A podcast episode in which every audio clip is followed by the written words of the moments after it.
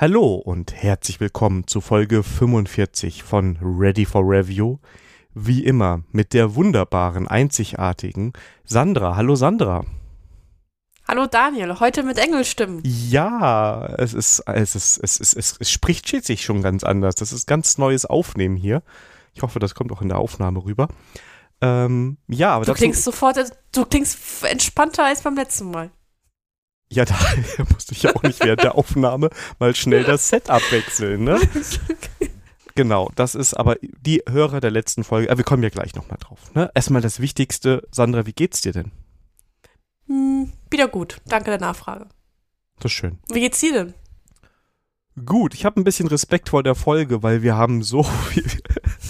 wir haben heute so viele Karten in den Punkten gehabt. Ne? Also bevor jetzt Leute direkt sagen, oh, Folge höre ich gar nicht. Es war echt viel. Wir haben das erste Mal in unserer Geschichte Karten rausgelöscht, weil wir gesagt haben, ja gut, das können wir skippen. Und jetzt haben wir auch das erste Mal an manchen Karten davor in Klammern stehen, kurz. Ja. Das stimmt, das stimmt. Also mich, mich, mich graust es schon, die Shownotes zu schreiben. Das, ja, alleine, also alleine, ja. Würde es mich auch. Gut, dass ich das nicht machen muss. Aber wer weiß, wie lange wir schneiden müssen, ob wir das überhaupt. wir müssen wahrscheinlich drei Teile draus machen, damit wir das bei Podigy veröffentlichen dürfen. Ne? Also, oh ja, da, da, da, da sprichst du was an, da sprichst du was an. Genau, weil wir hatten jetzt in der letzten Folge, die wäre eigentlich heute rausgekommen, heute locker. Ne? Shownotes ja, waren fertig, ich habe fertig geschnitten, heute ist der 30. März. Aber wir haben im letzten Monat zu viel gequatscht, also im März.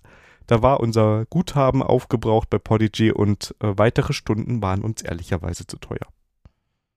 Ne? Und deswegen haben wir gesagt, auch die zwei Tage, die, die können wir auch noch abwarten. Ganz genau. Da müssen wir mal schauen, wie wir das später wieder aufholen. Aber ich glaube, das gleicht sich über den Urlaub irgendwann aus. Dann fällt das gar nicht auf, dass wir mal weg sind. Und ja, die Folge kommt dann, sobald wir wieder dürfen, raus am 1. April. Ist aber kein April-Scherz. Genau. Ja, ähm, ja, das ist das. Heute, wie gesagt, 30. März. Und ich würde sagen, wir kommen direkt zu den Hausmitteilungen, denn man kann uns quasi multimedial noch besser jetzt wahrnehmen und verfolgen. Genau. So, wir sind jetzt auch bei Pixelfed ähm, vertreten. Mm, ich habe mal da einen Pixelfed-Account gemacht. Jetzt ähm, kann man auch wunderbar über Mastodon halt ähm, folgen. Also wenn ich unbedingt einen Pixelfed-Account machen möchte. Jetzt kann man sich natürlich fragen, wieso machen wir jetzt wieder ein Pixelfett? Und wir hatten gedacht, dass wir vielleicht ähm, unsere ähm, Gerichte, die wir hier vorstellen, vielleicht mit so einer Pixelfett-Story ein bisschen hinterlegen. Das heißt, am 1. April kommt auch der erste, die erste Story. Und die, ja, die Idee ist entstanden halt, ob vielleicht ein Instagram, aber wir dachten so, wir möchten gerne noch im Fediverse bleiben, also da haben wir uns eine Alternativen angeschaut, das war Pixelfett wir probieren es mal aus, wie es halt, äh, wie das funktioniert und ob der Workflow uns passt. Und äh, ja, ihr kennt uns ja, wenn Experimente nicht, nicht gelungen sind, dann wird es halt wieder eingestampft. Genau, genau, ja. Ja, und wir haben es eben angesprochen, also für die, die die letzte Folge sträflicherweise nicht gehört haben, wir hatten kurz vorm Family IT Support quasi, dass ich meinen Kopf nicht mehr bewegen konnte, ohne dass Sandra sich dann doppelt hörte. Und ähm, ja, es hat quasi mein, mein altes Headset, das jetzt nicht so teuer war, muss man dazu sagen, äh, in die Jagdgründe geschickt.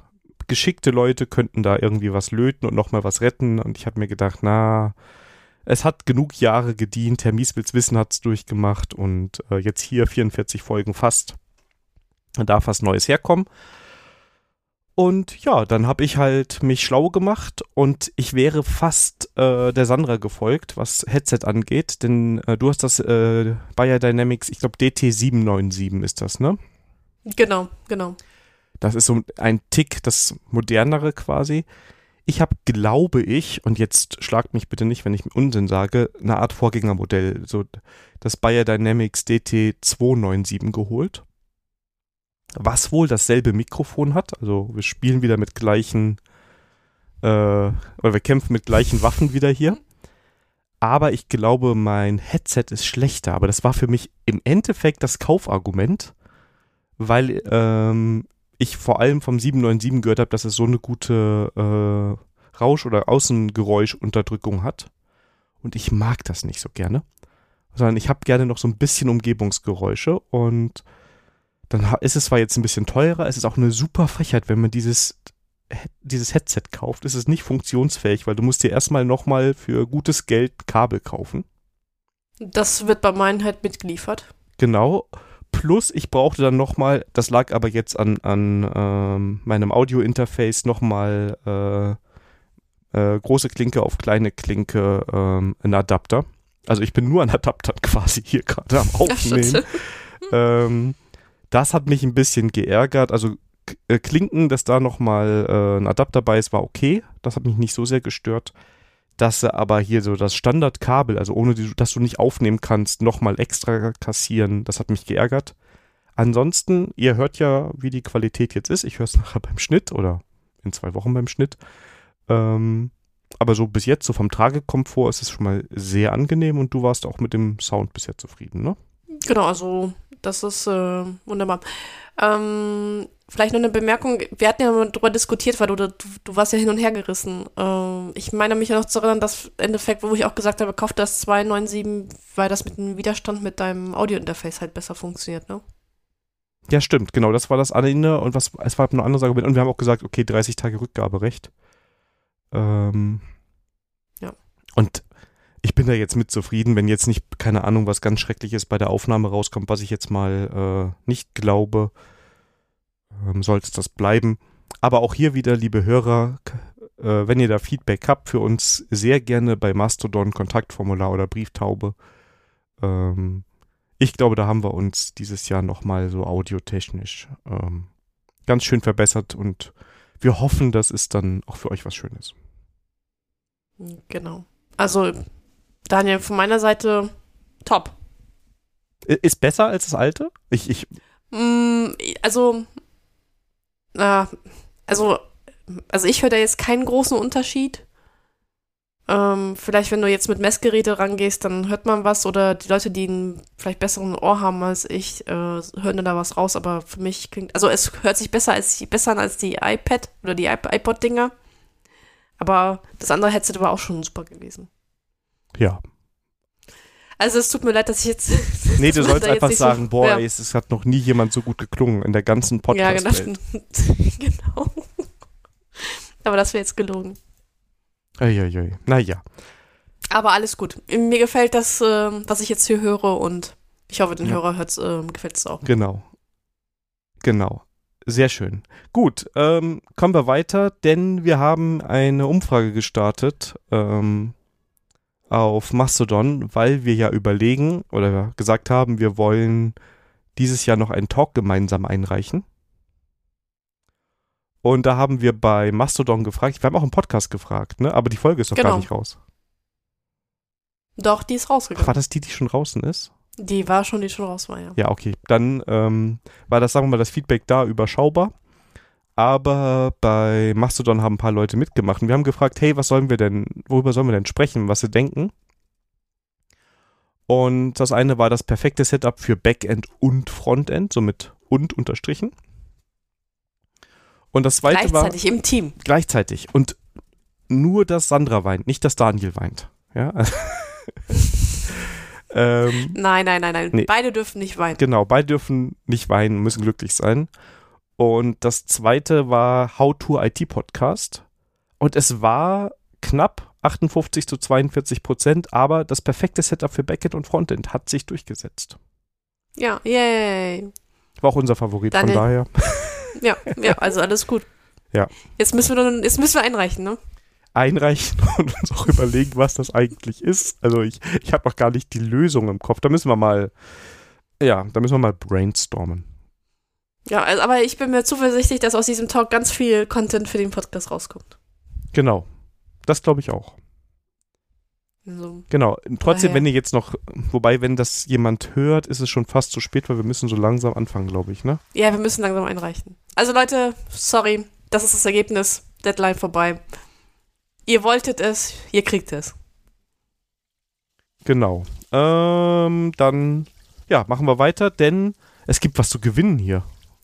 Oh ja, also ja, gewinnen. Also ich, ja, also ich vergebe einfach, so sagen wir so. Also, ähm, ich bin im Sommer bei der J-Con in Cologne Also in Köln, sorry. Und als Speaker habe ich nämlich fünf Freitickets bekommen ähm, für die JCon. Und die würde ich einfach mal gerne hier unter die Leute bringen. Das heißt, und ja, ich könnte jetzt ein Gewinnspiel machen mit ganz tolle Fragen und sowas, aber ich dachte, ich mache es einfach. Äh, wer uns halt kontaktiert per äh, Private Discord, Kontaktformular und gerne ein Ticket haben möchte, der schreibt uns einfach an und dann würde ich Ihnen halt den Rabattcode halt zusenden. Super. Und, ja. Lass mich mal kurz die E-Mail schreiben. ich habe ja zwei Wochen. Also, da, Daniel, also, du, du, also wenn du Interesse hast, kriegst du natürlich auch so einen. So ist das nicht. Dann gibt es nur noch vier für die anderen. Mal schauen, mal schauen. Aber erstmal, ähm, genau, wenn ihr da Bock habt auf die Konferenz, ist ja eigentlich super cool. Meldet euch. Ähm, genau. Wieder Kontaktformular, irgendwas. Und wie immer bei diesen, äh, in Anführungszeichen, Gewinnspielen, wir sind dazu nichts verpflichtet. Ähm, ja. Rechtsweg ist ausgeschlossen und natürlich werden die, ähm, die persönlichen Daten nach dem Versenden des Rabattcodes auch wieder gelöscht. Genau.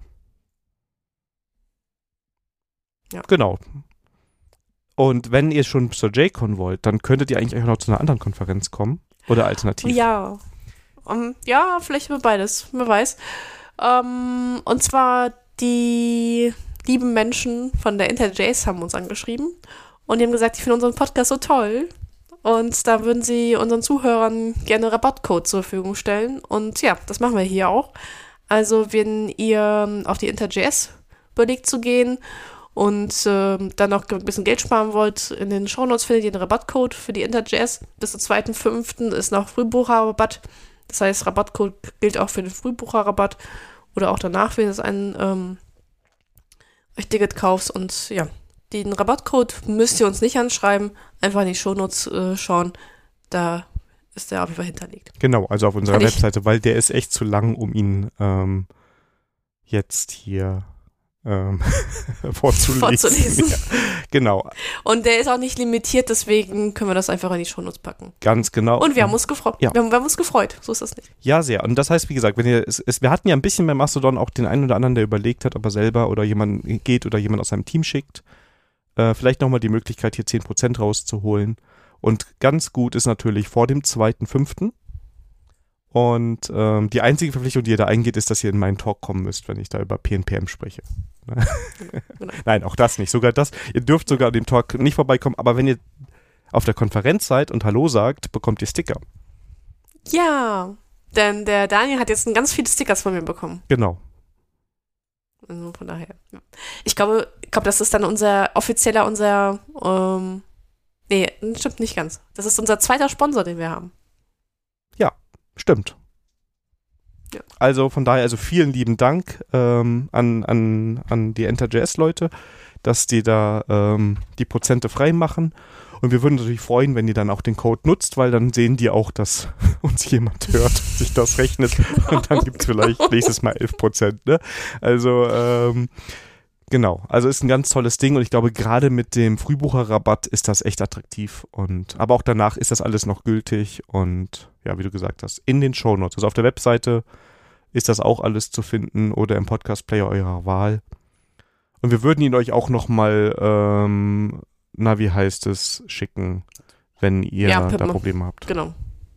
Oder, ähm, also wenn, wenn das mit den Shownotes nicht klappt, einfach uns auch eine E-Mail schreiben, kriegt ihr gerne einen Rabattcode. Das sind wir auch so. Oder Mastodon oder wie auch immer.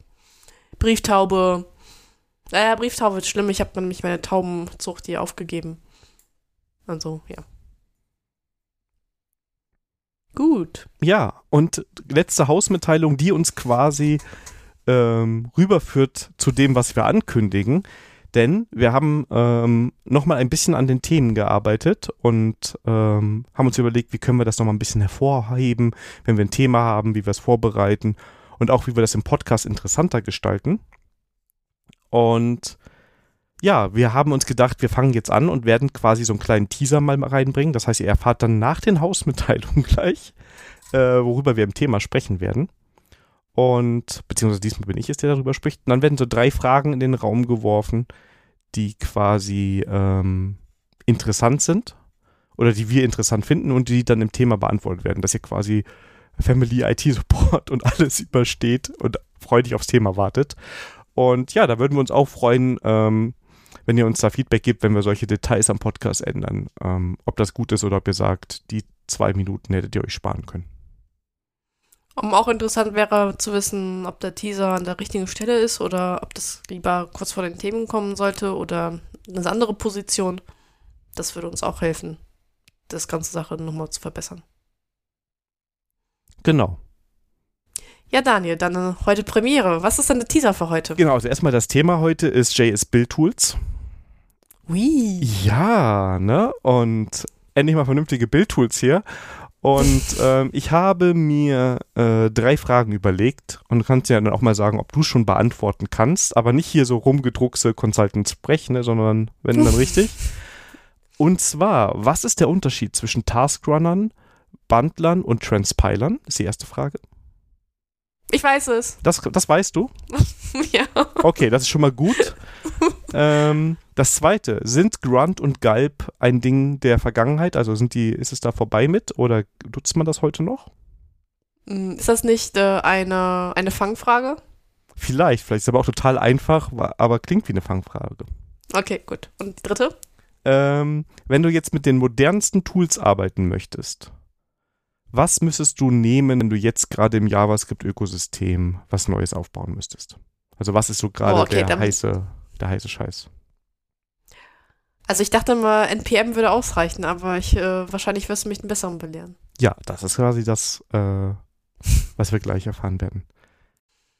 Gut, kommen wir zum Family IT Support. Diesmal ähm, gleich mit zwei Themen und es geht los mit Laptops. Genau, ich hatte einen Anruf bekommen, denn jemand brauchte für seine Mutter, die ein bisschen betagter ist, einen neuen Laptop, weil sie ganz viele Viren hat und Windows auch nicht immer so funktioniert und der Internet Explorer manchmal auch, äh, ich sage, okay, Internet Explorer, irgendwas ist hier falsch. und äh, da hatte ich halt vorgeschlagen, was ich auch schon bei, meiner- Oma und bei nicht so IT-affinen Leuten eingesetzt habe, habe ich gesagt, okay, ich äh, würde halt einen gebrauchten ähm, ThinkPad holen ähm, für kleines Geld. An der Stelle würde ich gerne Werbung für Lapstore machen. Also ist da, das ist mein Online-Shop für gebrauchte ähm, ThinkPads. Die, ähm, ähm, das sind Leasing-Rückläufer und ähm, echt gut in Schuss und für gutes Geld.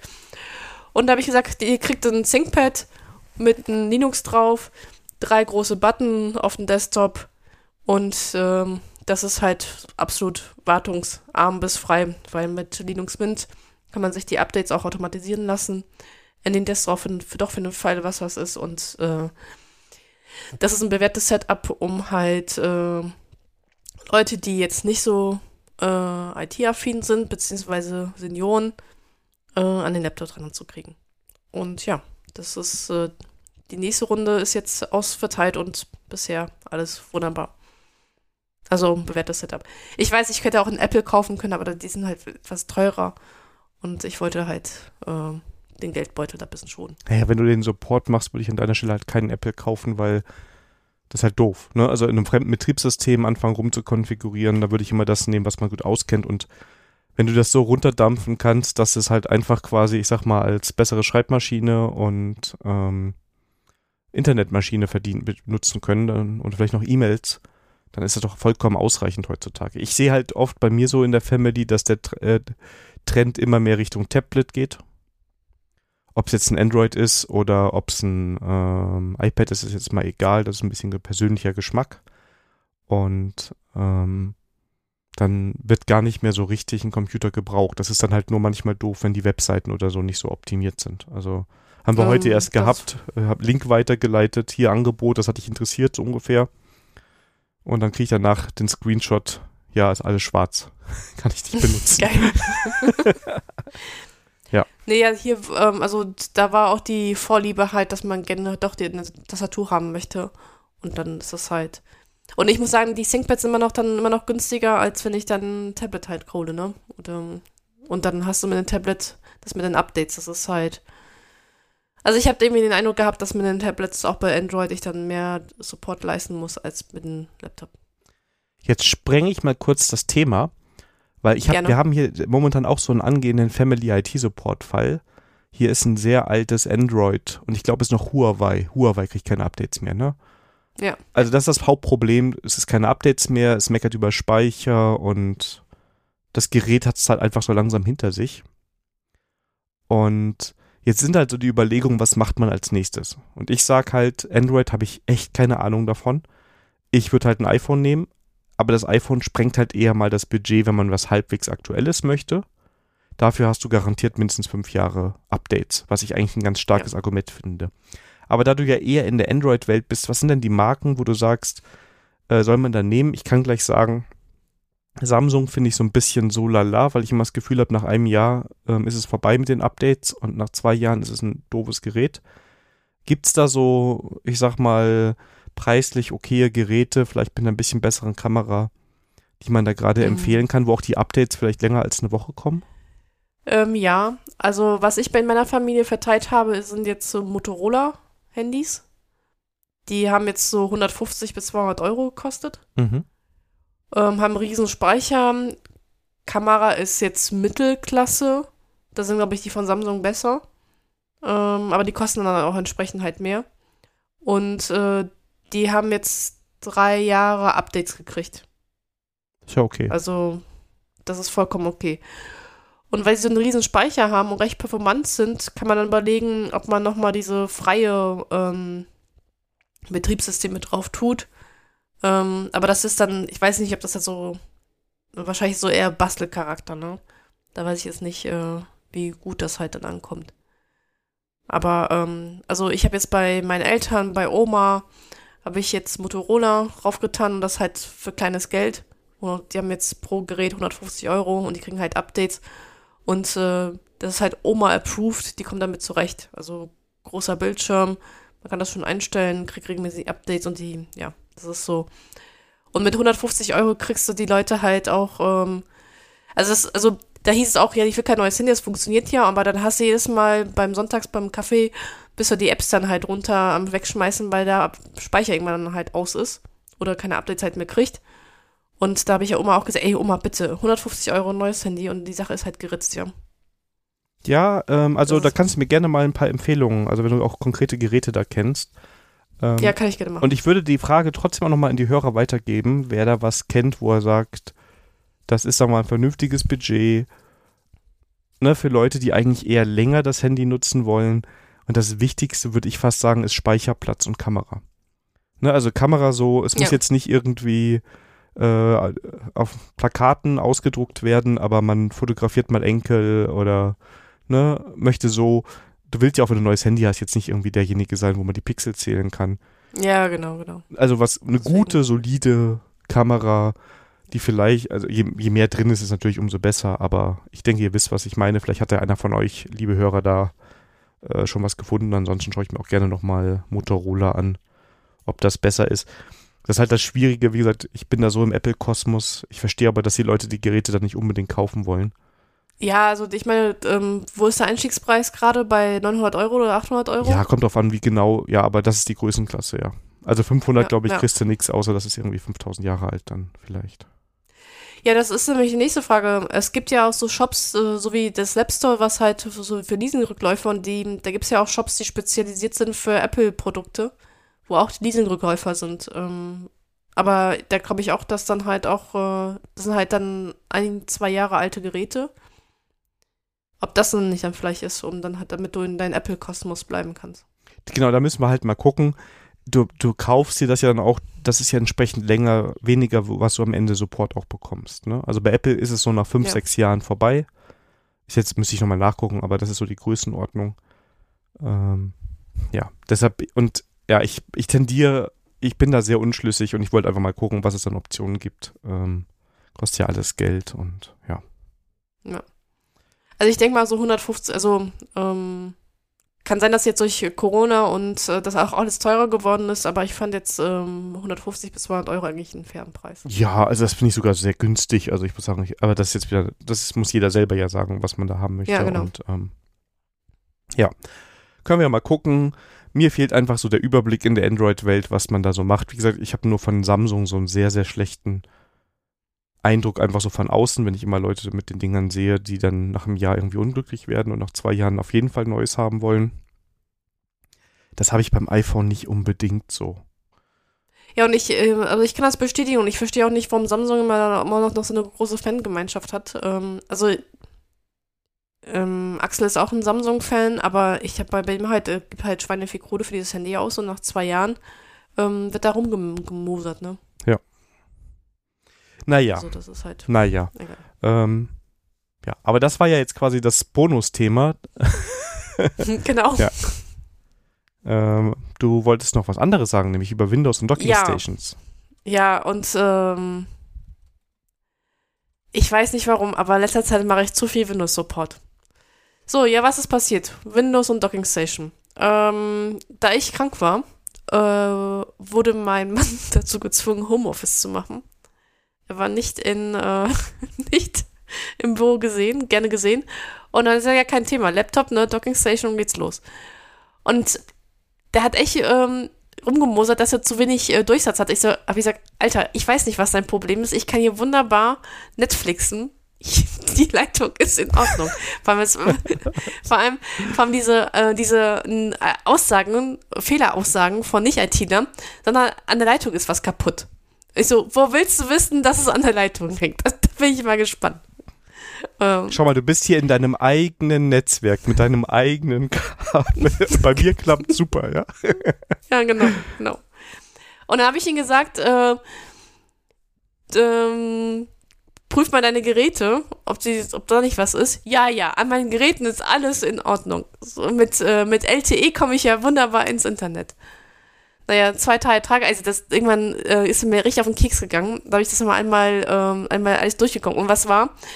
Diese blöde Docking Station ähm, hat nämlich ähm, die Netzwerkverbindung runterreguliert, nämlich von 1 Gigabyte auf 100 Mbit. Und natürlich hat er dann ein Performance-Problem, wenn er so, so Dreckstools wie Teams und mit Videokonferenz machen möchte. Und so viel zum Thema. Ich habe gesagt, korrigiert deine Geräte, aber ja, mit LTE hat es aber funktioniert. Ja, weil LTE-Modem halt anderes äh, Schnittstelle ist.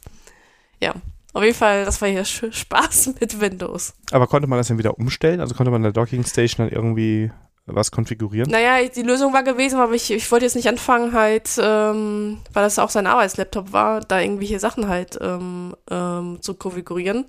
Und ich habe gesagt, er soll mit seiner Firmen-IT darüber reden. Die Lösung war gewesen, ähm, dass er Docking Station weiter benutzen kann für Monitore, aber halt Netzwerkkabel direkt in den Laptop ging, ja. Ja. Und dann war die Sache halt erledigt gewesen. Spa Ja, Spannend. also. Jetzt weißt du, warum ich versuche, Windows Support auf das Minimum zu reduzieren. Ja, und aber an, die ganze Zeit, ne? Andauernd kommt das Thema hier. Also Ja, genau, genau. Und nur von einer Person. Stell dir mal vor, ich würde noch zwei, drei andere Personen haben. Ne? Ja. Ja. Eieieiei. Also, naja, ja. da hilft nur eins, meine Lieblingskategorie. Nämlich Sandra lernt kochen. Und heute, da gibt es so ein richtig, also das passt auch jetzt so zum Wetter gerade. Also klingt zumindest so. Ja, das stimmt. Heute gibt es einen Topf. Ja. Also, böse Zungen würden sagen, das ist eine Suppe. Äh, ich, bin, da- ich bin der Meinung, das ist ein, ein Eintopf. Und zwar, heute gibt es Bauerntopf. Und das ist ein super Gericht, wenn ihr eine, ähm, wenn ihr mehrere Leute, also mehr als fünf, sechs Leute beköstigen müsst und ihr nicht viel äh, kochen wollt. Das ist dann, ähm, das ist unser, einer unserer Partygerichte. Deswegen habe ich auch jetzt ähm, auch ein Rezept mitgebracht für fünf Portionen. Ähm, ja, da, äh, das heißt, es ist halt ein bisschen, kann man auch gut einfrieren, so ist das nicht. Und zwar, ähm, ihr müsst Karot äh, Kartoffeln und Möhren schälen und in kleinen Stücken schneiden. Ähm, und von den Kartoffeln würde ich sagen so 500 Gramm und von Möhren so zwei Stück. Dann Paprikaschoten ähm, auch klein schneiden. Da würde ich so sagen, so 250 Gramm. Da kann man so ruhig so, so eine bunte Mischung nehmen, also damit es ein bisschen farbiger wird. Dann Öl in einer Pfanne erhitzen und das äh, Hackfleisch da braten. Und von Hackfleisch würden wir 500 nehmen. Ich nehme von Hackfleisch, mm, das ist, Geschmackssache, was man nimmt. Ich mache ich mach, nehme meistens so gemischt. Dann äh, Dosentomaten, davon 600 Gramm. Das sind, glaube ich, zwei Dosen.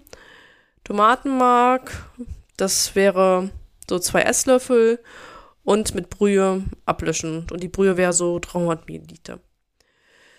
Dann Kartoffeln, Möhren und Paprika hinzufügen, alles zudecken, so 40 Minuten lang mittlere Hitze köcheln lassen und ähm, dann vielleicht nochmal 10 Minuten ohne Deckel köcheln lassen und am Ende mit Gewürzen abschmecken. Und dann nehme ich halt ähm, bisschen Zucker, Salz, äh, Paprikapulver und ähm, wenn es zu scharf wird oder wenn ich ein bisschen cremiger haben möchte, kann man auch ein bisschen Spand noch reintun. Das war's. Lecker. Ähm, was man vielleicht als Variation noch reintun könnte, ist vielleicht Zwiebeln. Also es gibt ja auch Haushalte, die gerne Zwiebeln essen. Dann könnte man auch vielleicht noch als Gemüse noch Zwiebel reintun, aber das ist dann eher so optional. Ja. Sehr schön. Ja. Und auch jetzt bald, oder jetzt, wenn ihr das hört, auch auf unserer Website zu finden. Ne? Da sind nämlich alle Rezepte. Genau, Genau. genau. Und äh, ja, dann mache ich noch eine Pixel-Fett-Story dazu. Und ja. Ja. Und was sagt die Checkliste? Ah, die Checkliste, genau. Ja, also Büroküche, ja, es ist, es wäre eigentlich für die Büroküche kochbar, aber ähm, das ist nicht, ähm, nicht für Mittagspause koch- und essbar.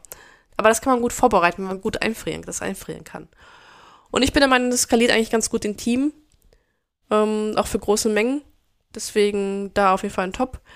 Aber ja, das ist leider eher ein Gericht, was man vorher vorbereiten sollte. Aber ist auch sowieso bei diesen Eintöpfen so, dass sie dann ähm, ja nach ein paar Tagen auch besser schmecken. Also von daher. Ja, deswegen, deswegen ist ich. Und das ist halt auch so ein Gericht, was wir gerne machen, wenn halt äh, viele Leute kommen und wenn das übrig bleibt, kann man das wunderbar einfrieren. Ne? Ja. Das ist so ein gutes Vorbereitungsgericht. Sehr schön, sehr schön, sehr schön. Ja. Ich kündige jetzt schon mal an für die nächste Folge nach Ostern. Nee, das ist doch, doch ist nach Ostern. Das ist noch Ostern, ja. Nach Ostern, genau. Aber da gibt es das große Backen-Spezial. Sandra muss backen, weil Daniel nicht darf hier. Beziehungsweise schon gebacken hat. Und bei Mastodon wurde gebeten, dass das im Podcast thematisiert wird. Wir machen fast alles, was unsere Hörer sagen. Und deshalb gibt es nächstes Mal ein Kochrezept und Backen-Spezial. Ja, und ich habe mir gedacht, äh, oh cool, eine Karte. Äh, die Spalte füllt sich langsam von selber. Da wurde ich aber schon wieder zurückgepfiffen. Genau, weil Stand Und, heute äh, ist das nächste Woche, nächstes Mal in zwei Wochen die letzte Folge, weil danach ist die Spalte leer. Ja, aber ich habe schon alles vorbereitet. Ich äh, will dich ja nur auf die Folter Ach so, spannen. ach so, ja. Ja. Ich bin Mal. gespannt. Ja, ich musst du nicht. Alles easy. Sehr schön. So, kommen wir zu unserer nächsten Kategorie. News des Tages, Monat, Woche, Universum. Ja, und das Highlight ist für uns, wie immer, das neue MS Teams ist da. Yeah. Und das schon ausprobiert. Nee, also nicht, also vielleicht habe ich das. Also wir hatten ja heute witzigerweise sogar zusammen ein MS Teams Meeting. Ich weiß gar das nicht. war scheiße. ja, Also von der Technik her. Von der also Technik inhaltlich war das super. ja. Also inhaltlich war das super, technisch war das wieder so What the fuck Erlebnisse. Ja, es ist, also man muss natürlich jetzt, also ich, jetzt muss ich ganz ehrlich sagen, ich habe mir extra fünf Minuten vorher den äh, Edge installiert, den muss ich noch löschen, um es dann da drin zu starten, weil Ready for Review-Hörer wissen, in äh, MS Edge klappt das Ding besser. Und meine Experience da war okay. Also ich war der Einzige, der zumindest drei von vier Leuten sehen konnte, diese Kriterien, und wo nichts eingefroren war.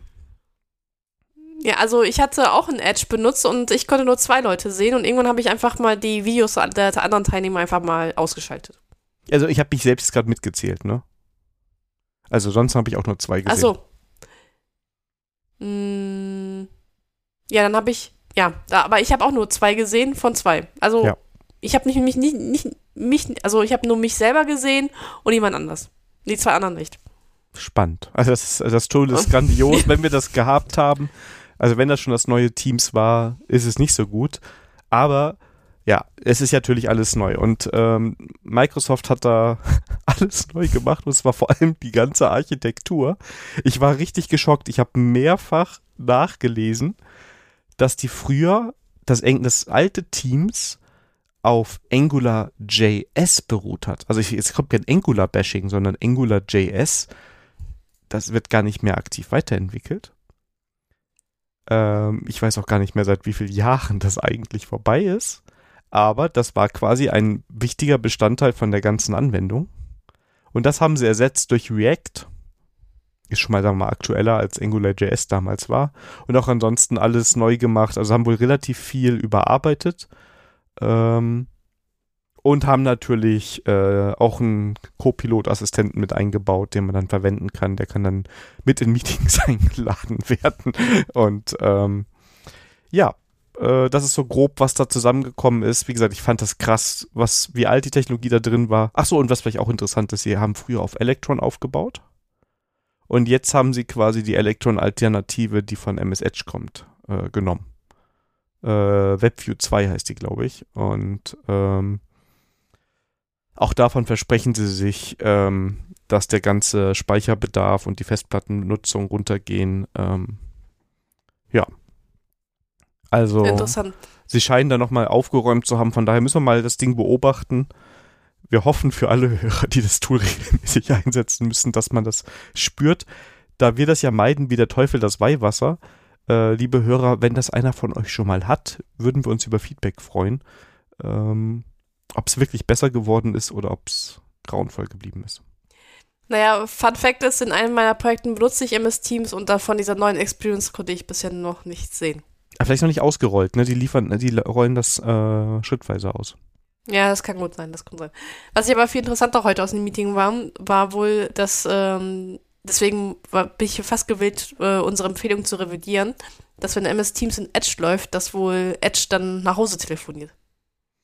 Ach so, ja, ja, da war ja das, das Thema Pi-Hole, der, wenn man der dazwischen ist, dass MS Teams dann nicht funktioniert. Ähm, ja, es ist einfach grottige Software. Entschuldigung. Also, ist ja. bestimmt jetzt alles besser geworden, aber dass ich irgendwas nicht funktioniert, weil der Pi-Hole sich das, kann natürlich ein Fehler auch im Pi-Hole sein, ne? Wissen wir jetzt nicht, aber ja, ja passt ins Na Bild. gut, ähm, die Kollegin meinte ja auch, dass halt ähm, MS Teams bei ihr funktioniert mit Pi-Hole, wenn sie halt den Firefox benutzt. Ja, aber Kamera nicht. Ja, das ist so, ja, irgendwie ist das wir. Ja, also es ist sehr, sehr merkwürdig. Also ich hoffe mal ja jetzt, wo, wo Microsoft für MS Teams halt Geld haben möchte, dass die Leute anfangen, ihre Entscheidungen mal zu revidieren. Ja. Das, also da muss ich wirklich sagen, da ist Zoom immer noch besser. Ja. Und ich finde auch persönlich, also wir nutzen auch auf der Arbeit auch immer mal wieder hier Slack Huddles. Sogar die gehen in eine, also die sind auch noch nicht, noch lange nicht super, aber es geht in eine bessere Richtung als das, ähm, was Teams da macht. Ähm, Fun Fact auf der anderen Seite, ich habe heute in meinem Mastodon-Timeline gesehen, äh, dass jemand behauptet hat, äh, wenn man schon MS Teams scheiße findet, dann soll, so, sollte man Rocket Chat äh, ausprobieren. Das soll wohl noch schlimmer sein. Kann ich mir nicht vorstellen, aber schlimmer geht wohl. Oh, Rocket Chat habe ich vor zig Jahren verwendet und ich weiß, ich fand es grauenvoll. Also es ist echt, also das war halt, nee, also, nee, das, also das war okay, schlimm, aber das, da gab es Teams noch nicht. Okay. Ja, aber naja. Oh, okay, also ja, viel Spaß. Also ja, das ist, wir sind gespannt. Ja. Dann war ja Javaland und du warst nicht da. Ja, das ist so traurig, aber war. Ja, ich, äh, ja, wo andere Leute Javaland fahren durften, da habe ich mich auf, auf der Couch äh, vier Tage gemütlich gemacht und äh, ja, habe meine Infektion halt auskuriert. Und ja, es wird schon gelästert, so richtig krank war ich nicht, denn ich war viel, viel zu wieder viel zu viel, äh, viel zu schnell fit. Aber ja, ich kann euch sagen, ich war, ich war so krank, dass ich das nicht mal zu Java Dance geschafft habe. Ja. Und das soll schon was heißen. Das stimmt, ja. Ja. Nichtsdestotrotz, ähm, ich kann trotzdem ein bisschen berichten, denn die Java Dance hatte nämlich einen Livestream gehabt und ich habe dann mir ein paar Vorträge on Demand dann angeschaut und ähm, ich fand's, ähm, also Highlight war die Community Keynote. Das hat der Henrik und die Sanne super gemacht. Es ging halt um ähm, toxische Arbeitsverhältnisse und Arbeitsumgebungen. Ähm, sehenswert. Das ist jetzt noch auf Heise, noch im Livestream noch zu, kann man sich nochmal anschauen, aber ähm, die JavaLand wird das auch demnächst auch ähm, online äh, kostenlos zur Verfügung stehen, dass man sich die Keynote auch dann anschauen. Sobald das online ist, würden wir euch davon auch nochmal informieren. Und äh, ja, was ich da jetzt noch geschaut hatte, war Ähm, ich fand einen interessanten Talk über äh, Kotlin und Spring versus TypeScript und Node.js. Da haben sie die, die Geschichte von diesen zwei Stacks halt vorgestellt, was die Unterschiede sind. Fand ich so interessant, ähm, das mal gegenüberstellt, weil das ja eigentlich auch von kon konzeptionell ja zwei verschiedene ähm, Plattformen halt sind. Dann äh, gab es eine... Das triggert mich ja sofort hier, weißt du. Oh. ja, aber okay. Warum? Jetzt, jetzt, jetzt, Weil ich finde, dass man es nicht das? vergleichen kann. Ich finde, das ist äh, Äpfel und Birnen. Ja, aber die haben das, die haben das nicht gerantet. Die haben halt die Vor- und Nachteile beider, ähm, beider Stacks halt gestellt. Die haben halt eine Firma, wo halt beide Stacks halt benutzt werden und haben sie einfach mal die Unterschiede vorgestellt und die Geschichte dahinter. Okay. Also das ist, das war, das ist jetzt nicht so schlimm. Der Talk war gut gewesen. Das war kein Rant-Vortrag. Alles gut. Ich finde trotzdem, äh, ich, ja gut, ich mag einfach diese äh, Tool-Vergleiche nicht so gerne, glaube ich. Aber ja. Ja, aber ich fand es mal interessant halt zu sehen, dass er halt, ähm, die be beide sind halt Backend, ähm, also Backend-Geschichten und die haben halt äh, von der Philosophie verfolgen beide halt unterschiedliche ähm, Ansätze und das wurde einfach mal, mal vorgestellt. Fertig. Also, alles gut. Okay. Okay, okay, okay. Ich werde mir also, das angucken. Ja, vielleicht gibt es ein Follow-up. Ja. Kannst du gerne tun. Also, das war also total harmlos. Also, ja. Ja, ja, ja. Hier die, die Java-Leute, weißt du, immer das Gleiche hier. Das, da kam nicht mal Java vor, sondern Kotlin und das TypeScript haben halt kein Kotlin Java. ist auch das gleiche wie Java. Das ist nein, finde ich gar nicht. eigentlich ja. Ah, nein, nein, nein, nein. Aber ich fand das interessant mal so, so zwei Stacks. Also und total, also ich also also keine Sorge, das war kein, ähm, das war nicht so was wie, wo ich mir gedacht habe, ach Leute, echt jetzt Battle oder was. Es war einfach cool gemacht. Also ich hänge ehrlicherweise, jetzt bin ich super picky schon am Titel. Ja. Weil Kotlin ist eine Programmiersprache und Spring ist ein Framework. Ja. TypeScript ist eine Programmiersprache und Node.js ist eine Plattform, aber kein Framework. Das ist auch, ja. Und da hätte ich jetzt gesagt, ja, okay. ist wie, ne, ja, JVM vielleicht, ne? Also ist eher die laufende ja, genau. also und dann, hab, dann fängt das bei mir schon an, weißt du, wenn ich schon, ja. Ja, also, aber das haben sie, das haben sie ja beim Talk gesagt, dass Node.js eigentlich ähm, mit JVM zu vergleichen ist. Das hat aber halt, ähm, war die Idee halt, dass man halt ähm, ähm, eine JavaScript-Laufzeitumgebung halt fürs Backend halt zur Verfügung stellt. Mhm. Und ja, wenn du so picky bleiben willst, ist es schon okay. Ja, ja muss man auch ab und zu machen. Ja. Ja, ist in Ordnung, ist in Ordnung, ist ja auch äh, gerechtfertigt. Ja. So, den zweiten Talk, den ich geschaut habe, war Exzellenz kultivieren vom Rocky zu 10-Sterne-Expertin. Und da ging es halt zum Vortrag ähm, um halt, wie man Fachkarrieren halt aufbauen kann. Und äh, einmal so theoretisch, wo Leute sich da mal Gedanken gemacht und da war halt auch Chibo mit dabei und haben sie erzählt, wie sie ähm, halt versuchen halt jetzt ein Chibo IT-Fachkarriere halt aufzubauen. Weil Chibo ist eigentlich, ja, verkaufen halt, ist jetzt nicht die klassische IT-Bude, aber ähm, die fangen halt jetzt an, halt eine IT-Abteilung aufzubauen und dann sind sie halt mit Fragen halt äh, konfrontiert, wie können sie halt ihre IT-Experten halt halten, die jetzt nicht unbedingt jetzt hier eine Führungskarriere machen wollen. Ah, spannend. Fand ich spannend. Ja. Mhm. Und der dritte Vortrag war von dem lieben Kevin. Äh, Testcontainer Deep Dive. Äh, fand ich super mega. Also es war kein Einsteiger-Vortrag zu Testcontainer, sondern, sondern wie manche Sachen intern halt in Testcontainers gelöst ist. Das fand ich so super interessant. Und da auch so, wie man eigene Testcontainer-Module schreibt, was man da beachten hat, fand ich so eine super Deep Dive-Session. Last but not least, ähm, zu empfehlen, kann man sich auch noch ähm, anschauen, ist halt, gab es eine abends, Dienstagabend eine Maven-Panel-Diskussion, so über den Stand mit äh, Maven-Committern, wie so der Stand des Projektes ist, was die Besonderheit zum Maven ist gegenüber anderen Projekten, weil zum Beispiel das ein Apache-Projekt ist und mh, hm, keine Firma dahinter steckt und mit welchen Herausforderungen sie da halt, halt zu kämpfen haben. Ja, eine, eine runde Sache.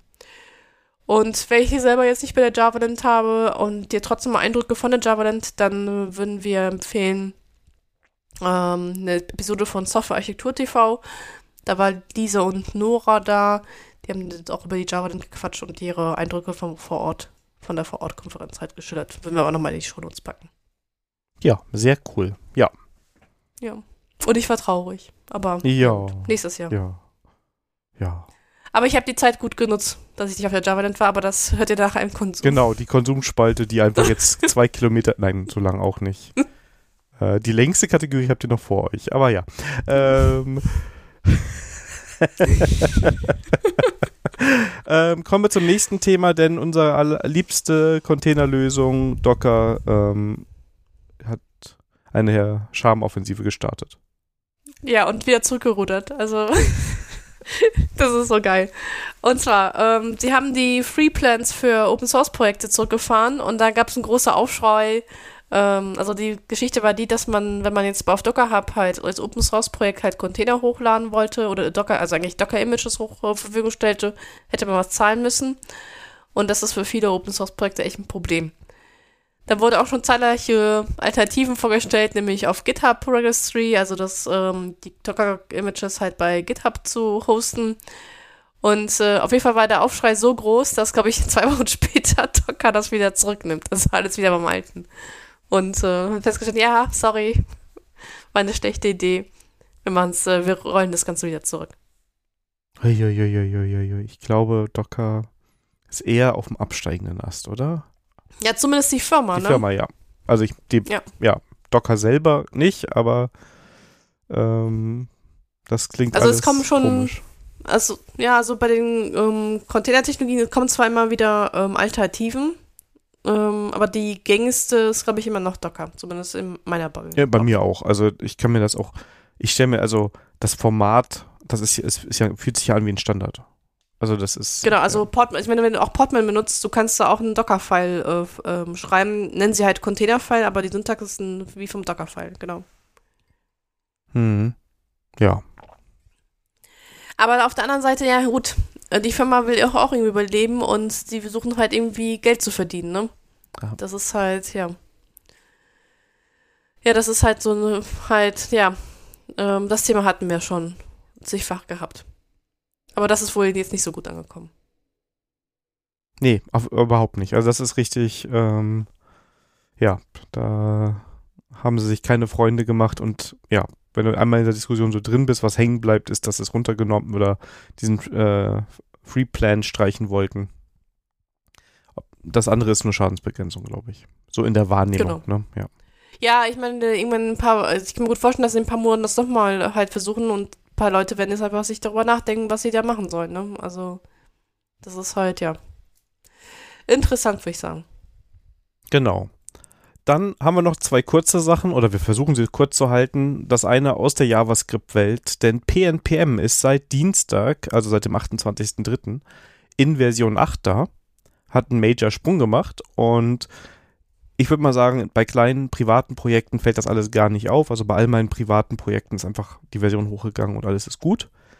Ähm, bei uns ist die Migration einen kleinen Tick schwieriger gewesen, weil, ähm, und deshalb sage ich es auch jetzt hier, falls das jemand von euch dann betreffen sollte, mit der Major-Version wurde das Logfile-Format geändert. Das heißt, immer wenn man mit PNPM alles installiert, oder ist bei NPM und Jan ähnlich, da heißen die Dateien nur anders, legen die eine Datei ins Repository, ähm, wo quasi drin steht, was genau installiert wurde, damit du reproduzierbare Builds hast, damit jedes Mal dasselbe installiert wird.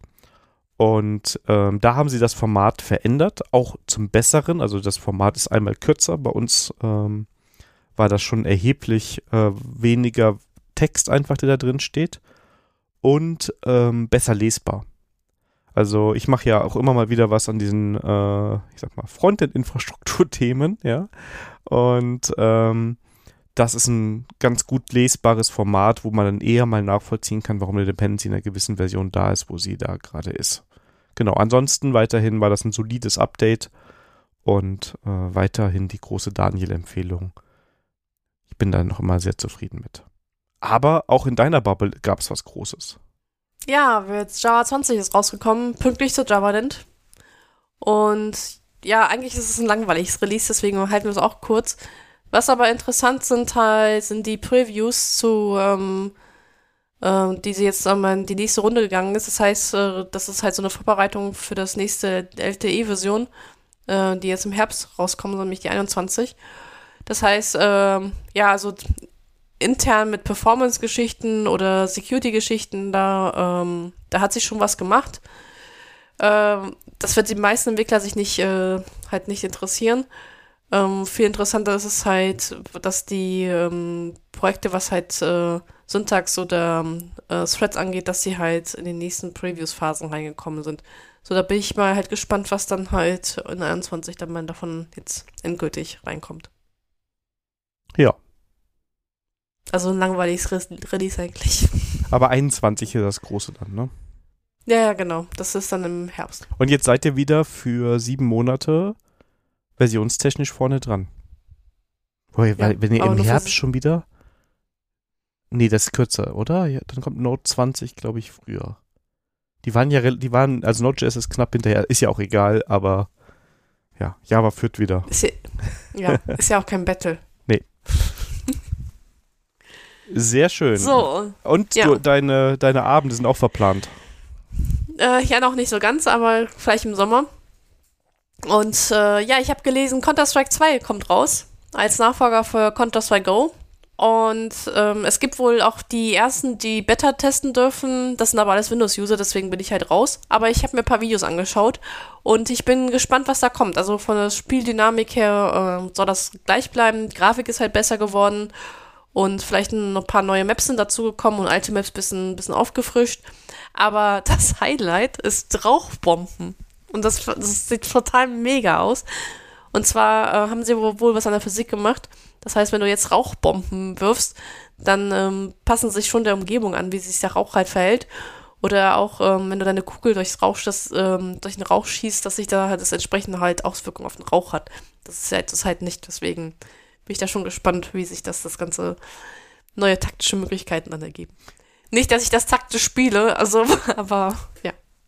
Hallo Sandra. Oh, genau. Also die nächste Headshot-Session ist schon eingeplant. Aber ich glaube, am Anfang werden erstmal die ersten Wochen alle nur eine, die Leute nur eine Rauchgranate hinwerfen und gucken, was passiert. Genau. ja. ja, das ist wahr. Ja, und das ist, ähm, das soll auch rauskommen als, wirklich als Nachfolger CSGO. Das heißt, es wird auch kostenlos zur Verfügung stehen. Du kannst ja wie so einen Prime-Status halt. Und, aber den Prime-Status, was du jetzt hast mit den ganzen Punkten, soll halt übernommen werden, wenn du jetzt von CSGO auf Counter-Strike 2 Ach wechselst. So, cool. Ja. Sehr ja, also, schön. So, du warst wieder einkaufen im Internet, Daniel. ja. Hat die künstliche Intelligenz gesagt. Ja, die, genau, aber ChatGPT 3 war das noch. Wir müssen mal warten, wann 4 da ist, also wenn wir 4 ja. nutzen können und dann fragen wir da nochmal nach. Aber okay. ja, wir sind nämlich wieder bei Ramsch aus dem Modem und das nächste hätte eine News sein können. Das hätte Thema sein können, weil es hat uns riesig gefreut, denn unsere Freund, unser Freund, der Philipp von der Nerdbude, hat einen neuen Podcast. Und wir haben gesagt, der kann damit leben, wenn wir es als Ramsch aus dem Modem bezeichnen. Ähm, ja, also. Ich hoffe es, ich hoffe es. Doch, doch, das. äh, ansonsten tippe ich ein bisschen lauter auf der Taste. Nein, Quatsch. Äh, Nein, ich, ich glaube schon, wir, wir, freuen uns da riesig. Ich habe die, die nullte Folge ist schon draußen. Ich warte jetzt wirklich auf die erste, weil es klang schon mal ganz gut. Ähm, denn der neue Podcast, der heißt Hackerkultur. Worum geht's denn da?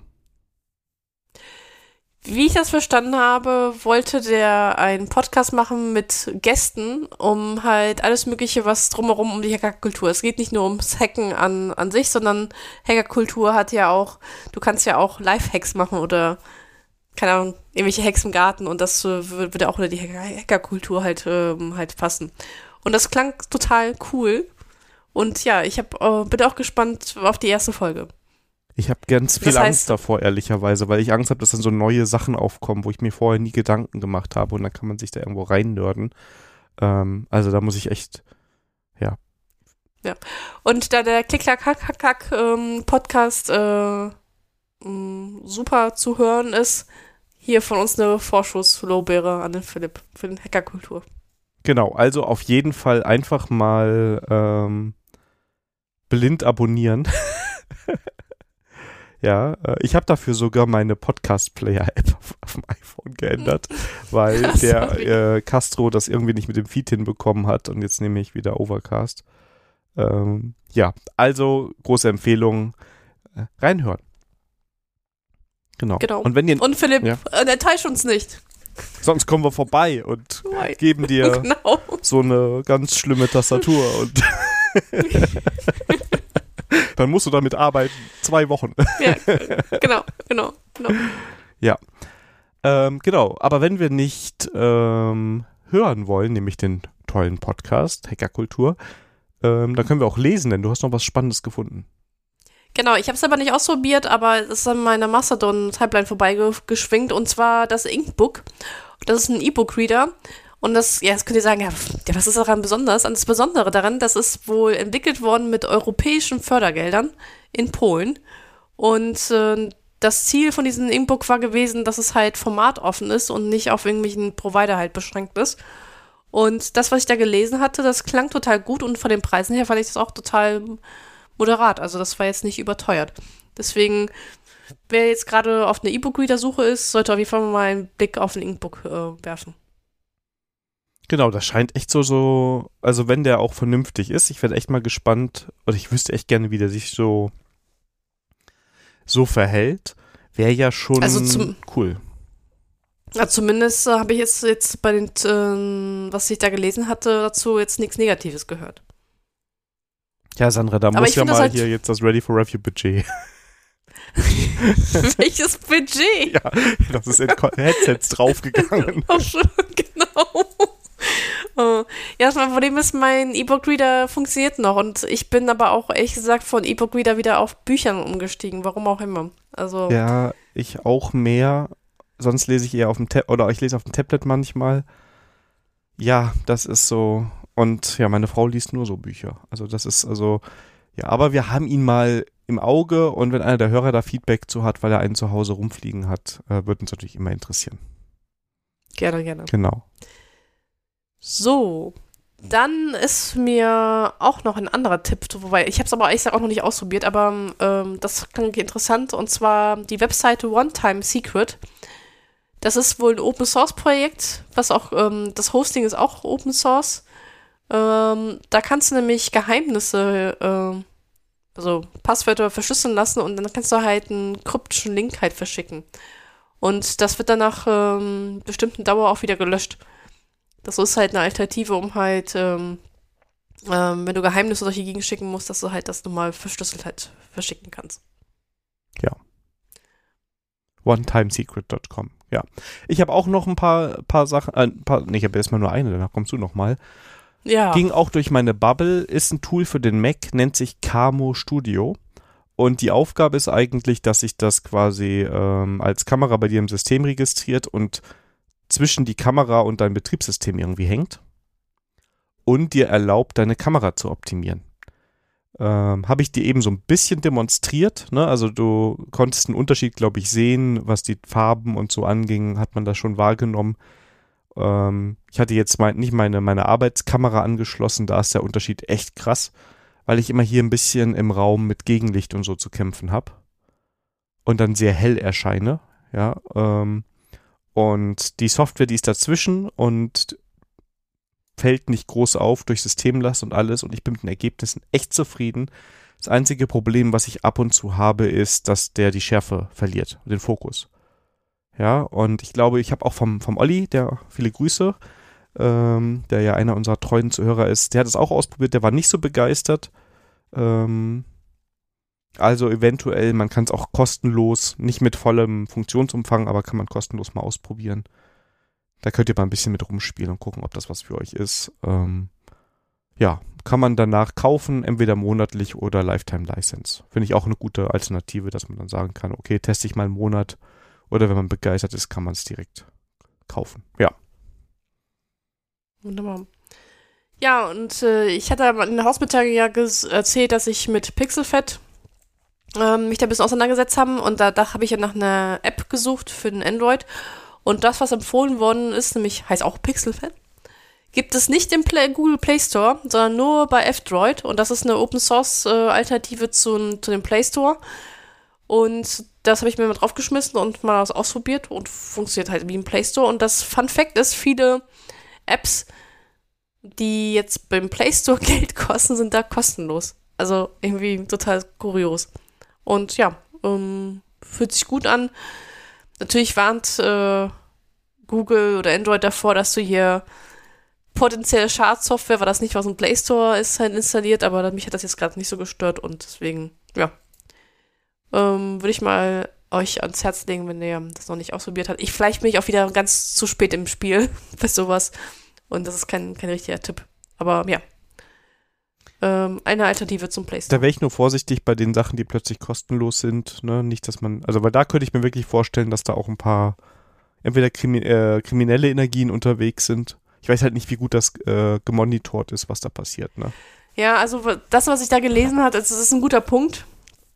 Ähm, das, was ich da gelesen habe, die achten schon darauf, unter welche Lizenzen halt das gestellt wird. Und äh, die haben wohl eine Restriktion, äh, was die Lizenzen halt angeht. Und die App, die ich da gefunden hatte, die hatte ich vorher schon, schon benutzt gehabt unter den Apple Store. Äh, nicht Apple Store, sorry, in ähm, ähm, Play Store. Play Store. Ja. Nur die haben das irgendwann umgestellt auf eine, Bezahl äh, auf eine Bezahlversion und haben sich dann irgendwie gezwungen, ähm, dass du die Bezahlversion runterlädst. Und die, aber die Free-Version hat für mich vollkommen halt ausgereicht. Und da habe ich die da wieder entdeckt und dann ja, passte das. Achso, ja, dann ist ja auch gut. Ja. Aber ähm, prinzipiell hast du vollkommen recht. Ja. Dann habe ich zwei Sachen, die vielleicht auch viele schon kennen, aber ich habe mich ein bisschen damit beschäftigt. Ähm, denn ähm, ich habe mein ganzes Shell-Setup ein bisschen aufgeräumt. Eigentlich, weil ich darüber bloggen wollte. Ja, jetzt ist so ein typisches Henne-Ei-Problem oder Rabbit-Hole-Problem, wo ich reingekommen bin weil ich mir gesagt habe, okay, ich muss alles mal ein bisschen aufräumen und eigentlich hätte ich gerne meine Dot-Files mal, äh, ich arbeite jetzt privat und auch beruflich immer an einem Mac, da so ein bisschen synchronisiert. Und dann brauche ich ja irgendwie eine Lösung dafür. Und dann habe ich Mastodon gefragt und die Lösung, die so da am lautesten war, war Chemois. Und das ist eigentlich ein recht cooles Tool, was ich jetzt super oberflächlich benutze. Du kannst halt alle Dot-Files oder theoretisch alle möglichen Konfigurationsdateien ähm, an Shemore geben und der speichert das für dich ähm, in einem GitHub-Repository. Das ist jetzt mal so die Basisversion. Dann kannst du auf einen anderen Rechner gehen, installierst Chemois und sagst, okay, hey, hol mir mal hier meine Konfiguration, dann installiert er das einfach für dich. Spannend sind aber noch so Sachen, dass du auch Skripte hast. Du kannst sowas machen wie, wenn sich diese Datei ändert, dann führ dieses Skript aus. Oder hey, wenn das das erste Mal ist, dann führ doch nochmal diesen Package Manager Befehle zum Beispiel aus, ne? Und so weiter und so fort. Du kannst auch sagen, ähm, wenn ich meine Dot-Files jetzt unter Linux installiere, dann macht das so und so und wenn es unter Mac OS X ist, mach es so und so. Das war so das Basisding, was du da machen kannst. Das ist super mächtig, das Tool. Du kannst mit Templates und so arbeiten, um deine Dateien dann richtig zusammenzustellen. Ich benutze das echt. Also die meisten Dateien, die ich drin habe, sind einfach so, wie sie bei mir im, äh, im Home-Verzeichnis liegen. Aber es ist schon cool, also gerade dieser Sync mit dem Arbeitsrechner, äh, richtig fein und du hast halt einfach dasselbe Setup, ne, überall. Das klappt äh, mit wenig Arbeit ähm, sehr gut. Machst du was mit deinen Dot-Files? Äh, speicherst du die irgendwo zwischen? Mm, nein, nur im Backup und wenn ich wirklich meinen anderen Rechner habe, dann muss ich nur zwei Dateien rüber kopieren und fertig. Und den Rest mache ich dann irgendwie on the fly, ich, Ach so. das, was ich gerade brauche. Ja, vielleicht trotzdem mal einen Blick wert. Ja, das hast du schon recht und ähm, ich, äh, ich schäme mich gerade auch, wie schmalspurig ich da unterwegs bin. Also ich, ich pflege nur den einen Rechner richtig und den anderen halt äh, bei Bedarf. Sich mir die Sachen ja. Aber wie gesagt, von mir ganz klare Empfehlung für Dot-Files. Ähm, hat sehr gut geklappt und ich sag mal so ein Basis-Setup. Wie gesagt, ich musste nichts mit Templates machen. Ich installiere immer nur am Mac. Ne? Ähm, ich könnte aber auch später das Ganze migrieren. Ne? Und das läuft alles über GitHub. Ähm, richtig schön. Das nächste, was ich jetzt habe, ist auch wahrscheinlich für viele schon alter Hut, hat aber bei mir meine ZSH-Config ähm, deutlich entschlackt. Und zwar ähm, ist das Antigen. Und Antigen ist ein ähm, Plugin-Manager für ZSH. Das heißt, früher war es einfach so, wenn ich ein Plugin installieren wollte, habe ich entweder eins genommen, was ich, was schon irgendwo mit dabei war, beziehungsweise meistens musste ich irgendwo ein Git-Repository auschecken in irgendeinen Ordner und dann hatte ich es verfügbar, weil es in meinem richtigen Ordner lag. Und dann konnte ich das bei mir installieren. Ich benutze ZSH, OMI ZSH und halt ein paar Plugins. Und als ich mit Chemois so unterwegs war, habe ich mir gedacht, ich will aber eigentlich nicht meinen Oh My ZSH Folder und äh, ins Git Repository packen, weil da sind ja einige Ordner drin, die ich ähm, selber aus Git Repositories ausgecheckt habe. Das ist ja irgendwie doof. Ne? Und ein bisschen gegoogelt, Antigen gefunden und Antigen ist schnell installiert und ähm, dann kannst du einfach ähm, in deiner Konfiguration angeben, welche Plugins installiert und benutzt werden sollen. Ja, das hat halt dazu geführt, bei mir mit dem Gedanken Dot-Files, dass ich nur meine ZSH-Konfiguration ähm, backuppen muss, weil da sind ja alle Plugins mit Installationsanleitung quasi drin. Wenn Chemor sich darum kümmert, über ein Skript, das Antigen installiert ist, klappt alles bei mir. Das war schon mal ein riesiger, äh, eine riesige Entschlackungsaktion. Ne? Oh, mit MyZSA-Folder konnte ich löschen. Und dann habe ich noch ein eigenes Theme für mein Terminal. Und das habe ich auf krudesten Wegen auf meine alten anderen Rechner immer gebracht, in den richtigen Ordner kopiert, genauso wie man es nicht machen sollte.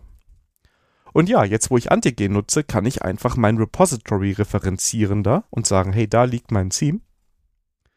Und Antigen lädt das für mich runter und äh, wendet es an. Und das hat mir gleich das Problem gelöst, dass ich nicht mein Theme verlieren würde, wenn mein Rechner irgendwann kaputt ist, weil es jetzt ähm, bei GitHub liegt und da verwendet werden kann. Das war ähm, eine sehr, sehr schöne Erfahrung, muss ich sagen. Und wen das noch weiter interessiert, fällt mir ein, ich habe ja sogar drüber geblockt, ähm, können wir in die Shownotes packen. Ich habe einen Blogartikel dazu geschrieben, wie man das so grundlegend installiert, was der Unterschied ist und ähm, wie das Ganze aussehen kann, wenn man das einrichtet. Mega. Also ich glaube, ich muss an meinem Shell-Setup noch was machen, drehen. Das ist ja. Das ist ganz schlimmes Rebel Tool. Also ein paar Leute haben mir ihre Konfigurationen geschickt, die sie halt überall dann anwenden können. Da kann man schon Zeit rein investieren. Holy moly. Wirklich ganz großer ähm, Respekt davor. Aber es macht halt einfach ein bisschen ein paar Sachen ein bisschen ordentlicher und ähm, ich würde es empfehlen. Ich finde, das ist eigentlich ein ganz gutes Tool. Das wäre wahrscheinlich ein Thema für meinen ähm, Shell-Vortrag nach Motto Deep Dive. Ja. ja, ja.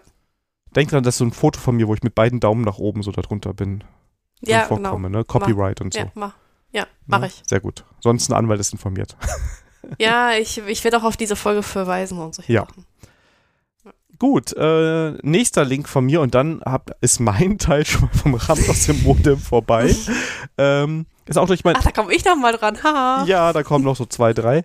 Ähm, ist bei mir durch die Bubble gegangen. Ähm, und zwar, jeder, der mal studiert hat, ist, oder wahrscheinlich auch so, sind viele Leute mal äh, Tesch bzw. LaTeX äh, in, in, die Quere gekommen und hat auch ihren riesigen Spaß damit gehabt, damit irgendwelche PDFs zu erzeugen. Und ähm, ja, seit neuestem gibt es ein nettes kleines Tool, ähm, Open Source, ähm, nennt sich Typst oder Typest und ist, äh, ist in Rust geschrieben und ist eine Markdown-basierte Alternative. Also da kann man auch ein bisschen mehr machen. Ne? Die zeigen auch in ihren Exempeln, wie sie ähm, Tabellen und Formeln ähm, damit abbilden. Also es ist ein bisschen, ich sag mal, eine Markdown ähm, plus X-Lösung. Ähm, und ja, kann man bei sich auf dem Betriebssystem installieren und ist echt straightforward. Also quasi das, was man von, von LaTeX kennt, in wesentlich leichter und äh, leichtgewichtiger und einfacher. Noch nicht ganz feature-complete. Also sie sagen auch, ähm, ein paar Sachen haben sie auch schon gemacht, aber sie kommunizieren auch aktiv, dass ein paar Sachen ähm, noch nicht ganz perfekt klappen. Und ähm, ja, aber ist, wie gesagt, sieht ganz gut aus, in Rust geschrieben. Und äh, wenn ihr so Dokumente mal öfters schreiben müsst, wo ihr gute PDFs rausbekommen wollt, solltet ihr euch das mal angucken. Oder wenn ihr jemanden kennt, der noch an der Uni ist und gerade versucht, eine vernünftige Abschlussarbeit zu machen. Ähm, genau.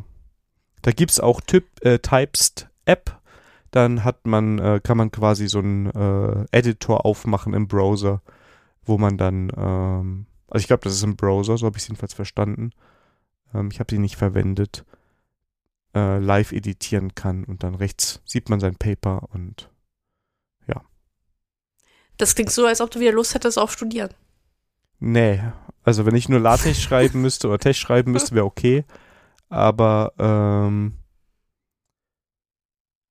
ja, äh, sonst nicht unbedingt. Also, aber es ist, also ich finde es einfach cool und ich kann mir vorstellen, dass es Leute gibt, ähm, die da Spaß dran haben oder da öfters mal mitarbeiten müssen. Und Markdown Ja, ist so- das bessere Format, weil das kann ich mir eher vorstellen, dass ich dann die Dokumente auch bei mir irgendwo ablege in äh, GitHub und dann daran arbeiten kann. Ne? Das ist wohl wahr. Also, ja, also ich habe meine Diplomarbeit auch in Tech geschrieben, aber das war dann auch das Einzige, was ich dann in Tech gemacht habe. Und war froh, dass ich das wieder, wieder verlassen hatte. Ist doch super mächtig, kann man viele Sachen machen, aber du brauchst immer eine Referenz äh, offen, damit du das mal nachschlagen. Das ist nicht sehr in, intuitiv. Ja. So, so, so, ja. Ich habe ja auch, ähm, auch noch ein bisschen im Internet rumgesurft und ich, mir ist es bei der Bubble ähm, aufgefallen, die Linux-Tage in Chemnitz waren wieder äh, am Start. Und das Schöne ist, äh, alle Vorträge sind äh, wieder unter media.ccc.de erreichbar und kann man sich da anschauen. Ich habe jetzt einen eingeschaut und das war halt, also irgendwie komisch, dass man sich das anschaut. Es ging darum, äh, was halt, warum es toll ist, in der IT zu arbeiten und warum auch wieder nicht. Und da war so ein Erfahrungsbericht von drei IT-Lern aus unterschiedlichen ähm, Bereichen und unterschiedlichen, ähm, mit unterschiedlichen Be ähm, Berufserfahrungen und was sie an ihren IT-Jobs halt toll finden, was sie nicht toll finden und so und ihre Tipps halt, was sie da gemacht haben. War sehr unterhaltsam und, ähm, und wenn ich mir so die, die Liste durchschaue, das sind noch so ein paar einige Sachen, die man sich da echt gut angucken kann. Sehr schön. Und ja, war auch, wäre so, ja, war ein bisschen so Uni-Feeling. Das scheint in der Uni gewesen zu Ja, sein. vielleicht willst du wieder studieren, ne? Und dann nimmst du Typest und kannst schön deine äh, PDFs erzeugen mit deinen Papern, ja. Ach, ich weiß nicht. Also ich bin eigentlich ganz zufrieden mit meinem Stand. Ja, Ja, naja. ja. Ich glaube, ja. Alle fragen mich, ob ich nicht, nicht Bock hätte, meine Doktorarbeit zu schreiben, aber, aber das schreckt mich auch ab. Also allein das der ganze Unibetrieb schreckt mich irgendwie ab. Dr. Sandra. Ja. Der Arzt, der dem die. Architekten vertrauen. genau. Der Doktor, dem die Architekten, ja. Wäre eine Ja, Möglichkeit, ja, ne? ja. Ja, genau, genau. Aber du hast dich lieber mit Java und Kubernetes beschäftigt. Genau, und zwar, ähm, ich brauchte ein bisschen Deep Dive, ähm, was, was Javas die JVM halt auf Kubernetes macht, ein bisschen aufzuschlauen. Und da habe ich zwei coole Talks gefunden. Einmal Erfahrungsbericht, äh, mh, da ist halt jemand halt auf äh, Kubernetes umgestiegen und haben die erste Java-Applikation drauf gemacht und dann war ein Erfahrungsbericht, äh, wie das unter Last halt äh, sich da verhalten hat und was ihre Lessons learned war. Und der zweite Vortrag geht darum, äh, da wird halt erklärt, wie, der, wie die Speicherverwaltung der JVM halt auf Kubernetes sich verhält und äh, ähm, da so, so ein paar Fun Facts, die ich halt auch nicht wusste. Also zum Beispiel war so eine Sache, wurde abgefragt, ja, jeder weiß, was der Default Garbage Collector ist und da dachte ich so, ja, weiß ich halt auch und dann stellt sich heraus, na, ähm, da sind wohl Flex für, ähm, versteckt, das heißt, er guckt nach, ähm, wie, wie viel CPU und Speicher auf den Maschinen ist und dann kann es schon mal sein, dass der Default dann halt gewechselt wird. Und das war aber auch so, so Aha-Erlebnisse, die ich dann auch nicht wusste. Und wie man halt mit, ähm, äh, mit Heapflex sich der JVM halt äh, konf- konfigurieren sollte, wenn das auf Kubernetes läuft. Also das sollte man nicht so nicht alles in Default lassen. Fand ich eine int- interessante Sache. Ja, erinnere ich mich auch dran, dass als wir, als ich das letzte Mal mit Kubernetes und Java zu tun hatte, dass das immer so ein Thema war. Also das war, war alles keine Rocket Science, aber man musste so ein bisschen auf Speicher und alles so ein bisschen achten, ja. Ja. Also es war mit Java 8, das mit Java 8 war halt, das nochmal eine andere tricky Geschichte, weil ähm, da das nicht mehr ähm, bis zu einer bestimmten Patch-Version nicht mit C-Groups gearbeitet worden ist, sondern halt auf den Nodes geschaut worden sind. Das war schon mal so ein bisschen so Pain. Und das wurde jetzt mit äh, ab Java 10 besser, weil sie dann die C-Groups eingebunden hat. Aber nichtsdestotrotz äh, gibt es halt Empfehlungen, dass man der JVM halt mitgeben sollte, äh, ähm, wie viel Speicher sie mitnehmen soll, weil das dann, wesentlich performanter halt auf Kubernetes halt dann Ja. läuft. Genau. So, dann bin ich auf eine Webseite gestoßen, äh, die erklärt, äh, nennt sich How HTTPS Works und da wird halt in Comic-Style erklärt, wie HTTPS funktioniert, warum, warum es eine gute Sache ist. Und das ist halt mal, wenn man eine Auffrischung braucht, wie HTTPS funktioniert, ist das eine lustige Angelegenheit. Ja, muss ich auch sagen, habe ich mir direkt anguckt, fand ich direkt lustig. Ähm, ja. ja. Und äh, last but not least, ähm, unser Lieblingstool, Mastodon, der Elefant. Wer überlegt, Mastodon selber zu hosten und das aber nicht unbedingt selber ein Admin machen möchte, kann man sich äh, auch ein Hosting auch einkaufen. Äh, und unter anderem Masto.host ist äh, eine deutsche Firma, die das halt anbietet. Und dann kann man sich für, wie ich finde, humanen Preis sich eine eigene Mastodon-Instanz halt da, da schießen. Genau, also das ist, ich sag mal, auch für diejenigen, die sagen, ich möchte ganz klein einfach nur hier für meine Domain was haben, geht das bei 6 Dollar im Monat los. Muss natürlich jeder überlegen, aber es ist billiger als Twitter. genau. Und ähm, dann hat man dann halt eine kleine Instanz, mit der man da arbeiten kann. Und ja, das ganze Hosting, was man vielleicht nicht immer alles selber machen möchte, ja, ist schon mit drin. Genau. Also finde ich, ne, finde ich cool, dass da jetzt was da auf jeden Fall was da hochpoppt. Genau. So. Haben wir das geschafft? Ramsch aus dem Modem äh, mit rekordverdächtigen zwölf Karten drin. Das ist wirklich. Du hast gezählt. Nee, das steht daneben. Krass. Ach, echt? Ja, stimmt. Gezählt, als könnte ich bis zwölf zählen, ja. Ja, stimmt. Null, Null und Einsen, ne? Ja, eben, ne? Das ist. Äh, da komme ich mir durcheinander. ja, aber kommen wir weiter zum Thema.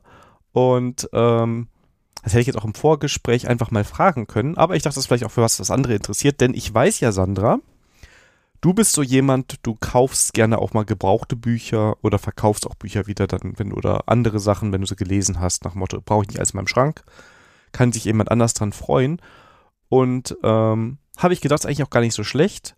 Und ganz konkret war das bei mir, dass ähm, meine Frau und ich irgendwie nochmal auf den Scheibenwelt-Trichter gekommen sind. Und mir da doch noch ein paar Bücher fehlten. Es gibt ja auch ungefähr drei Millionen. Und ja, dann war so, ach ja, wenn wir im Urlaub sind, dann müssen wir mal ein bisschen gucken, was wir da so mitnehmen, was wir lesen können. Und die Bücher, die uns so interessiert haben, weil sie zu gewissen Charakteren oder so da gehören, die gibt's halt teilweise gerade gar nicht außer du bist Was? auf dem gebrauchten Markt unterwegs.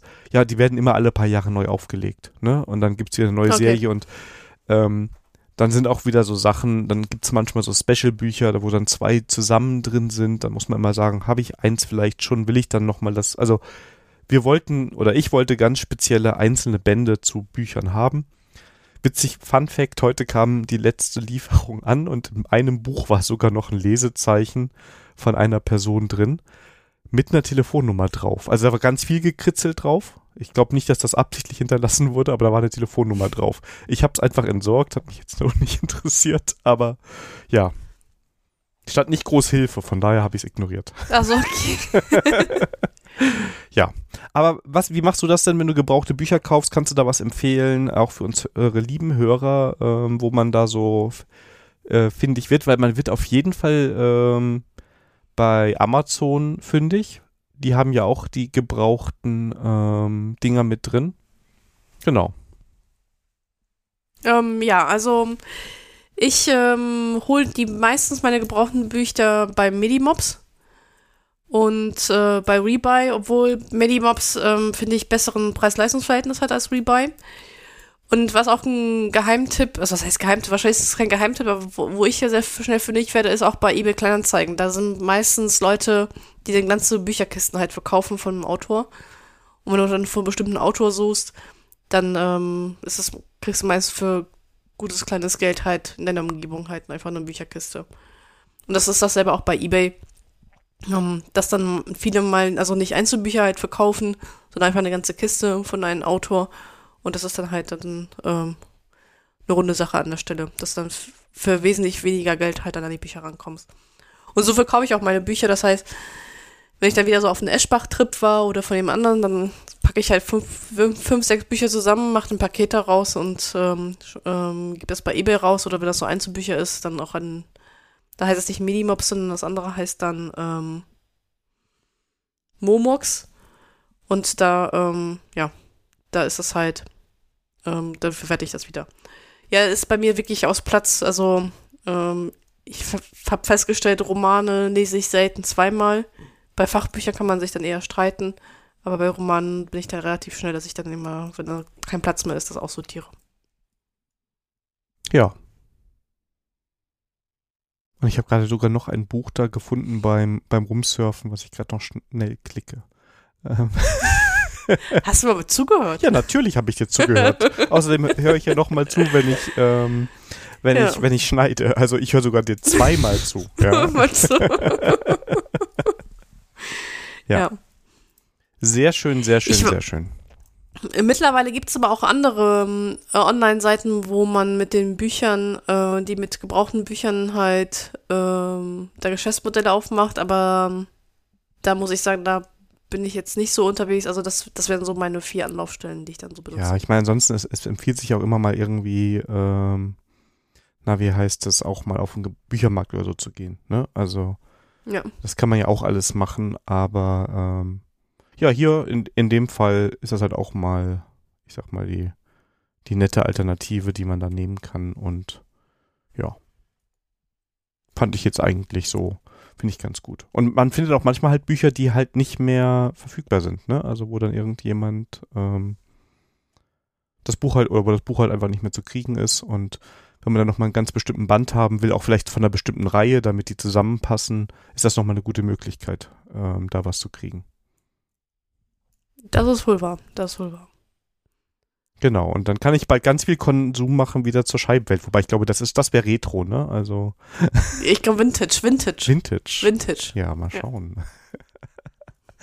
Sehr schön. Und ja, das heißt, wir kommen jetzt zum Thema und ja, wir haben es ja ein bisschen schon angeteased. Es geht heute um Bildtools im JavaScript-Ökosystem. Sandra holt schon mal das Schreibzeug raus, weil du musst jetzt ein bisschen hier. Ja, ich lerne heute was. Ich hoffe. Also, ähm, ja, denn du, wir haben da ja gesagt, drei Fragen gibt's. Ich werde es nochmal wiederholen. Also die eine ist, da hast du gesagt, du weißt, was es ist. Der Unterschied zwischen Taskrunnern, Bundlern und Transpilern. Hätte ich wahrscheinlich noch fragen sollen und nennen jeweils zwei. Ja. oh, das wird interessant. Äh, das könnte interessant werden, ja. Ja. Ähm, dann, und du hast es recht, ist natürlich ein bisschen rhetorisch, also, ne, sind Grunt und Galb überhaupt noch ein Ding oder gehört das der Vergangenheit an? Aber du, äh, was hättest du denn jetzt mal geantwortet, wenn du nicht aus der Frage rausgehört hättest, ähm, dass das eventuell noch ein Ding sein könnte? Naja, wenn du, ähm, also ich glaube, für neue Projekte wird, wird, ähm, wird das, glaube ich, nicht mehr eingesetzt. Zumindest höre ich davon Seiten. Aber ich äh, denke mir so bei ähm, Legacy-Projekte, auch ihr in der JavaScript-Welt sollt Legacy-Projekte haben. Da kann ich mir gut vorstellen, dass noch Grunt und so noch ein Thema ist. Das sowieso. Ich habe aber ungelogen auch schon bei aktuellen, neueren Projekten Grunt und Galb eingesetzt. Oder Grunt. Ich mag Galb lieber, das ist aber jetzt Schmackfrage, ne? Ähm, ja. Die kannst du auch ab und zu noch gebrauchen. Ich versuche auch gleich zu erklären, warum. Und ja, was sind so die modernen Tools, die du heute einsetzen willst, wenn du immer das Hippe nutzen willst und im JavaScript-Ökosystem jetzt deine React, Angular oder Vue-App baust? Hm, also ich habe gelernt, ähm, NPM reicht eigentlich vollkommen aus. Genau, das ist ja noch, das ist ja noch so, dass wie wenn ich dir sage, wenn du sagst, ja, komm, Library reicht komplett aus für mein Projekt. Also ihr habt ja nicht so viel Tools. ja, super. Du, ich, äh, ich habe es zitiert. Ach so. Ich äh, habe ich, also die, also viele sagen halt, äh, ähm, Taskrunner und sowas ähm, äh, braucht man nicht. Ähm, mit NPM kommst du schon recht weit. Und ich hoffe, du erzählst mir jetzt was anderes. Also wäre die Folge ja vorbei. Ja, das war dann die Folge 45. nee, also ich fange mal, ich fange jetzt mal an. Papa erzählt, äh, Opa erzählt vom Krieg. Ne? Ähm, Gerne. So ein bisschen die Geschichte und ich habe mir zwar ein bisschen was vorbereitet, aber das kann natürlich jetzt ein bisschen. 2000 Wörter, Leute. 2000 die Wörter. Die ich jetzt ich vorlesen werde. genau. Nein, Quatsch. Ich habe wirklich ein bisschen was vorbereitet, weil ich werde das nochmal anders äh, im Blog ver verdingsen, weil wenn ich mich vorbereiten muss, dann muss das sich auch lohnen. Ne? Ähm, aber ich habe mir wirklich Gedanken gemacht, was interessant sein könnte. Und ähm, ja, fangen wir mal an. Ganz früher Webentwicklung ist eigentlich gewesen, du hast eine HTML-Datei und hast dann, dann reingeschrieben, kleiner Zeichen, Skript, größer Zeichen. und dann hast du hip, hippen JavaScript-Code geschrieben. Ganz früher war der mal zwischenzeitlich nicht so hip und verboten, ne? Aber dann hast du dein JavaScript, dann hast du da deine Anwendung. Und so kannst du auch heute noch Anwendungen bauen, ne? Das ist gar nicht die Frage. Aber ich sag mal, als das anfing mit ja, also als JavaScript so kam, hast du es einfach in dein HTML-Dokument mit reingeschrieben. Dann kamen irgendwann die JavaScript äh. Das war ja das quasi, wo JavaScript wieder so richtig hip wurde dann hast du halt quasi zwei JavaScript-Dateien bei dir irgendwie im HTML-Dokument verlinkt. Ne? Einmal hast du dir jQuery geladen und dann hast du im zweiten Skript, das du dir reingeladen hast, jQuery einfach ausgenutzt wird und benutzt. Da ist noch kein Bildtool dabei. Ne? Also das ist wirklich ja. direkt im Browser wird das ausgeführt, was du eingegeben hast. Das waren die schönen Zeiten, wo man sich damit beschäftigt hat, in welchem Browser könnte das gerade laufen und klappt überhaupt alles, was ich hier gerade tippe oder muss ich da vorher prüfen, ob irgendwas überhaupt verfügbar ist. Ne? Liebe Ach, Grüße. Das war noch Zeiten. Das war, das war noch ein ganz anderes Arbeiten. Aber ist dir auch aufgefallen, ist komplett weg, ne? Ja, ja. das stimmt. Ähm, also da ist ein bisschen was passiert. Und dann kamen die glorreichen Zeiten der Single-Page-Applications, ja? Oder, yeah. ja, vielleicht ist das, vielleicht ist das sogar noch ein bisschen früh. Ich überlege gerade, ob das sogar, nee, wir hatten noch einen Schritt dazwischen, fällt mir gerade ein. Weil wir hatten ja Galb und Grunt, habe ich hier ganz vergessen. Taskrunner. Weil irgendwann ist den Leuten dann doch aufgefallen, dass diese Projekte komplexer werden. Ja, und du wolltest ein moderneres Setup irgendwo haben. Und dann konntest du halt mit Taskrunnern wie Grunt und Galb, und ich vergleiche die immer gerne mit Arndt, und damit tue ich beiden wahrscheinlich, oh, hoffentlich irgendwie genauso umrecht, so wiederholende Tasks einfach in, an Tools ausgeben. Du hast einfach gesagt, okay, ich habe hier mein Skript und das führt diese Tasks nacheinander aus. Es nimmt alle JavaScript-Dateien und konkateniert die. Und das war damals wirklich, wie wir es gemacht haben. Ja, dann ist noch irgendein Minifier drüber gelaufen, damit es nicht so viel Code war. Der hat dann die Variablen umbenannt und schwupps hat es so unlesbaren JavaScript-Code, der kleiner war. Bilder optimieren. Wenn du Tests hattest, haha, das hat ja, wer macht denn Tests, ne? Konntest du alles im Task Runner quasi mitmachen. Das war aber halt relativ einfach und die waren, die Taskrunner, Grunt und Galb hatten nichts zum Bauen mit dabei, ne? Die haben dann sowas wie Browserify oder so verwendet was so ein Bundler eher ist, um Code zu bearbeiten. Und richtig modern wurde das dann eigentlich mit den Single-Page-Applications, weil wir immer komplexere Anwendungen hatten und wir wollten auf einmal nicht mehr alles in einer Datei bearbeiten.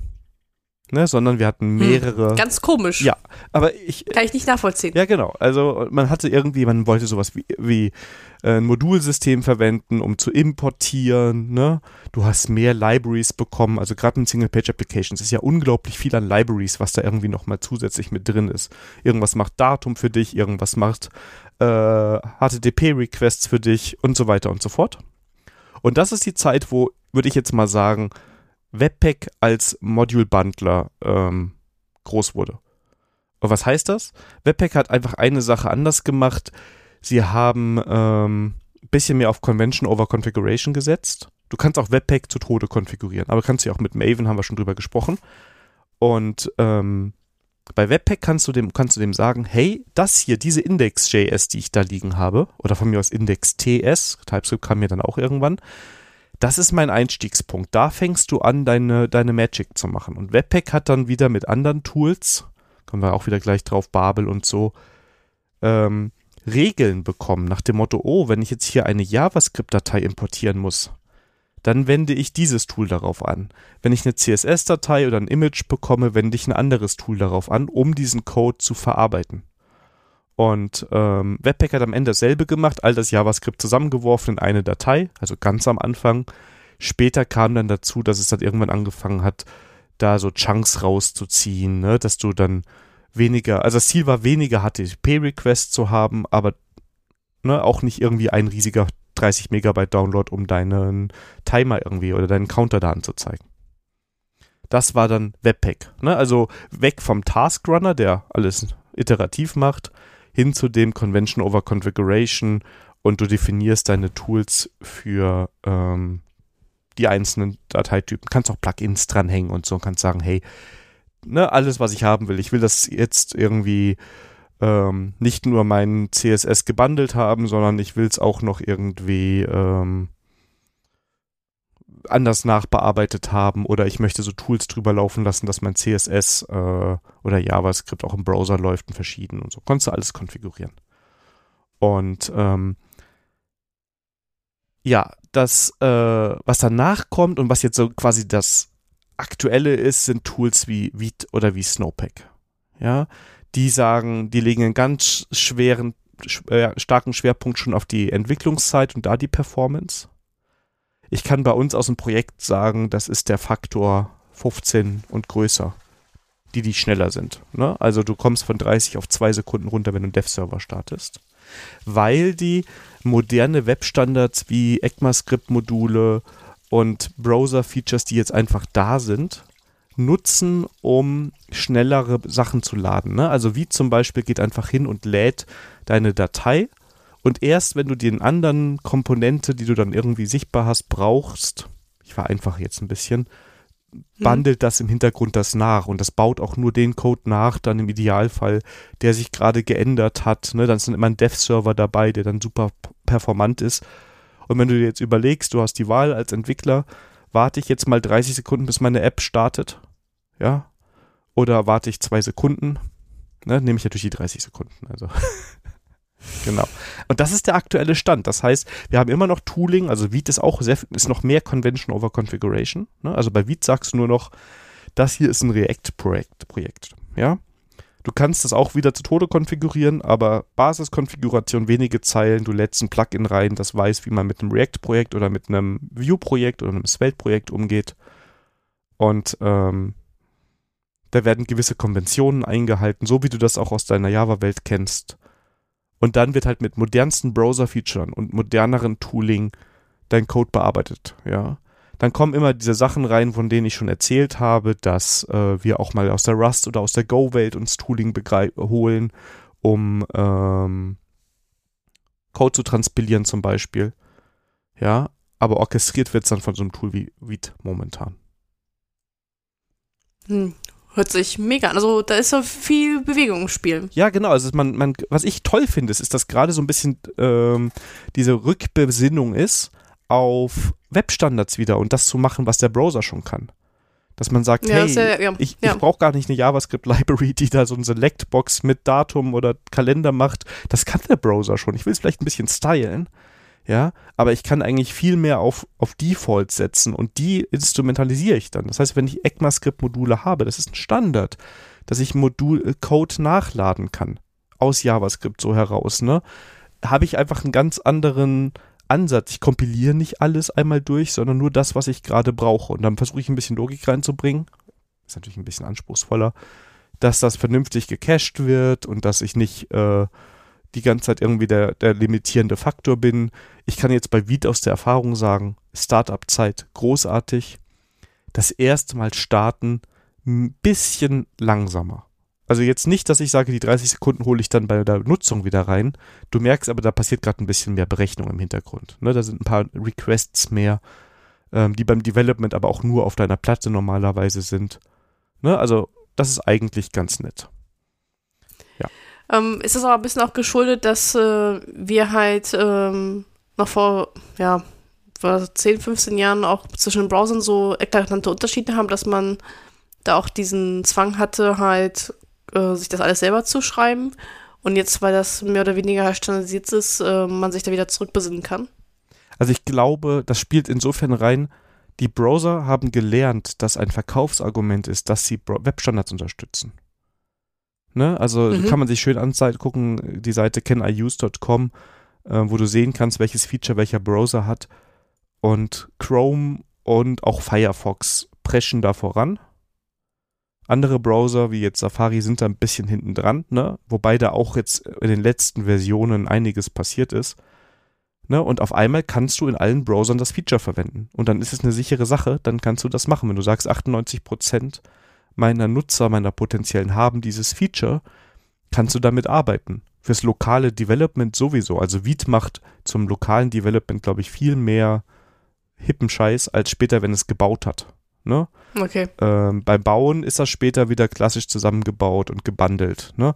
Aber ähm, zur Entwicklungszeit sagen die halt, ich habe einen JavaScript-Entwickler, der wird einen halbwegs modernen Browser haben der wird eine halbwegs moderne Maschine haben, also kann ich da ein bisschen mehr machen, ja, und auf neuere Sachen setzen. Mhm. Wenn du jetzt im Internet Explorer 5 da unterwegs wärst als Entwickler, dann ist so ein Tool schrecklich für dich, weil gar nichts mehr klappt, so ungefähr. Ja, ja. ja wobei wahrscheinlich hatte der sogar ein Fallback, keine Ahnung, will ich gar nicht ausprobieren.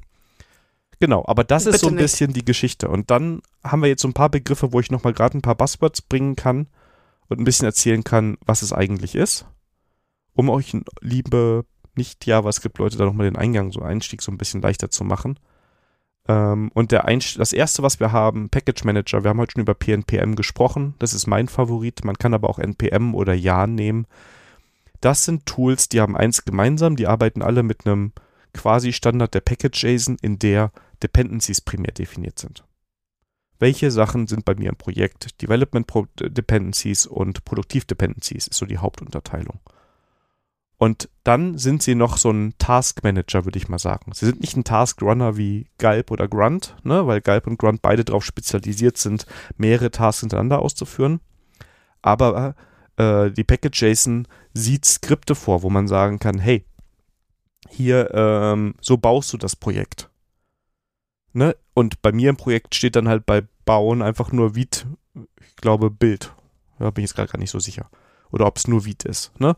Ähm, so teste ich das. Ist bei mir nur Vitest, ja, und äh, oder Jest. Das machen Taskmanagement-Tools, die dann die Aufgabe an den, Spez an spezialisierte, ähm, den spezialisierten Bundler oder das Build-Tool weitergeben. Und ganz früher waren es halt einfach Grunt und Gulp. Und wenn du heute einen Task hast, wo du einfach sagst, hey, ich habe hier so ein bisschen JavaScript, gar nichts Wildes, das soll nur zusammengepackt werden und dann da irgendwie rein, deshalb sind Grunt und Gulp dann auch immer okay. Ne? Also, die erfüllen halt einfach eine andere Aufgabe mit einem anderen Schwerpunkt. Bei NPM, okay. Jan und PNPM kann man natürlich leidenschaftlich diskutieren. Ich glaube, dass es nicht so wichtig ist in den meisten Fällen. Also wir haben PNPM aus guten Gründen äh, äh, eingeführt, wird, wird man auch bald auf der Enter.js hören, welche Probleme wir hatten und welche es gelöst hat. Ich kenne aber auch Projekte, die diese Probleme nicht haben, weil sie vielleicht saubereres Dependency Management hatten oder eine andere Struktur, wie sie Projekte aufgesetzt haben. Ne?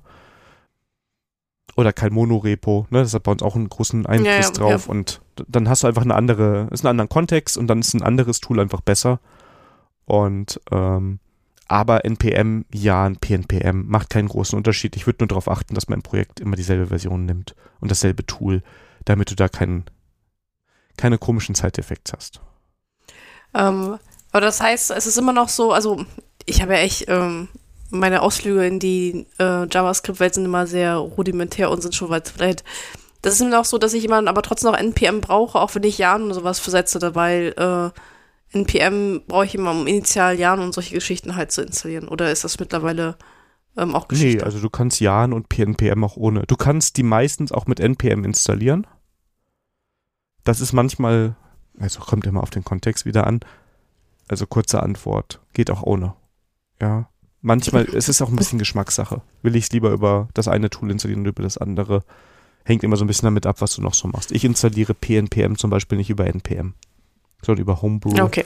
Ähm, ich hatte es aber jetzt, als wir diesen Wechsel von 7 auf 8 hatten und wo wir ein bisschen was im Repository tun mussten, auf NPM, weil ich leichter dann die Version switchen konnte als bei Homebrew, weil Homebrew sich da komisch angestellt hat bei mir. Okay, okay. Okay. Genau, aber das war Bildtools. Taskrunner habe ich jetzt andauernd schon so erwähnt. Das ist auch nicht irgendwie so das Wilde. Die haben einen Grunt-File oder einen Gulp-File, egal, je nachdem, ob sie Grunt oder Gulp sind. Und da sind dann Funktionen drin definiert, was wann in welcher Reihenfolge passiert. Und so der große Part, wo es echt viele Tools gibt, sind die Bundler.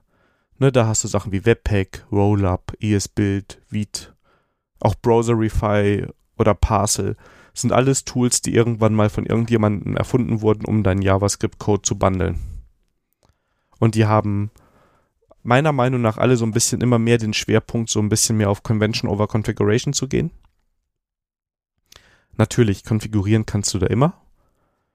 Genau, und die Ansätze sind halt ein bisschen anders. Ne? Also Webpack würde ich sagen, ist vielleicht ein bisschen generalistischer, weil du einfach sagst, okay, wenn ich jetzt ähm, TypeScript habe, dann nimmst du das und wenn ich JavaScript habe, nehme ich das und danach machst du mit diesen CSS-Dateien noch jenes und mit diesen Bilddateien, die ich da reinjage, noch jenes. Ne?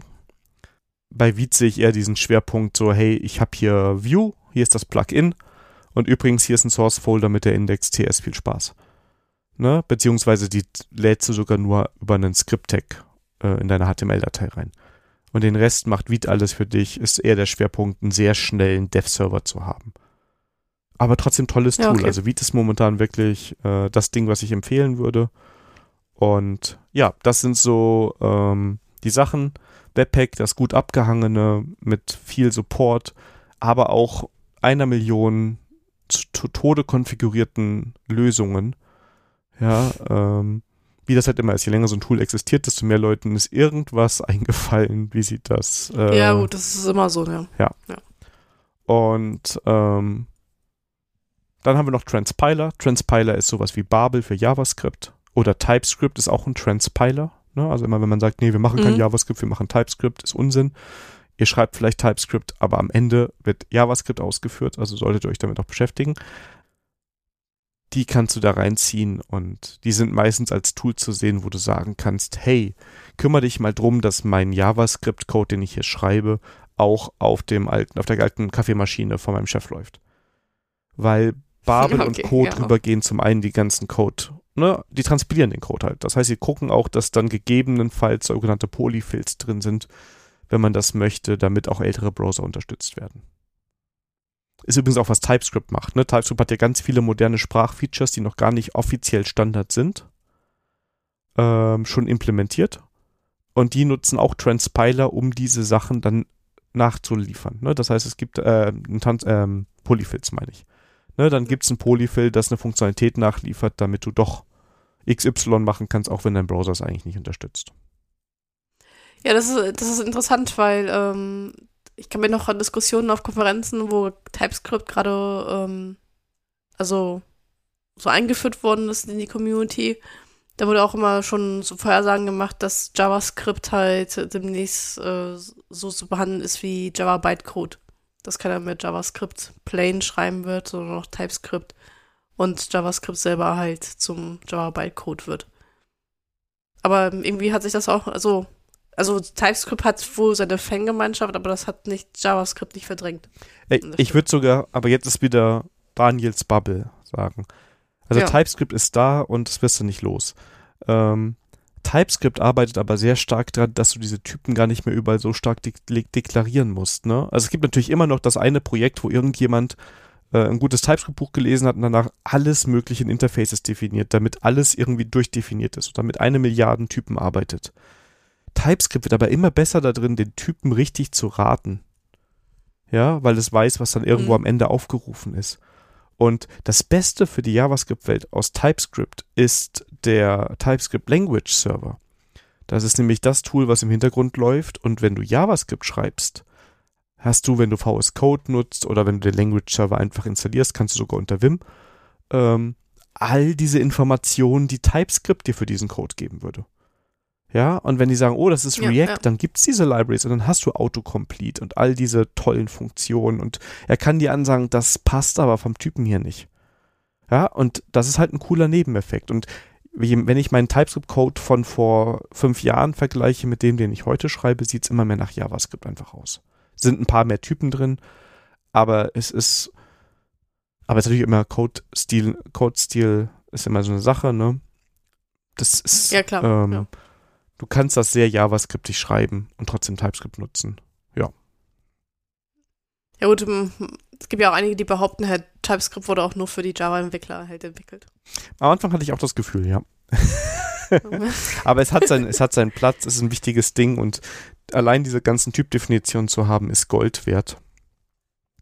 Ich bin immer skeptisch, wenn Leute anfangen, zu viel Energie in ihr Typsystem zu stecken. Ich glaube, das ist dafür, also es gibt bestimmt Anwendungsfälle, wo ein sehr stark ausdefiniertes Typsystem ähm, sinnvoll ist, aber man kann es wie überall, und es geht ja in der Java-Welt genauso auch übertreiben mit den Typen. Ja, genau. Ne? Ja, ja.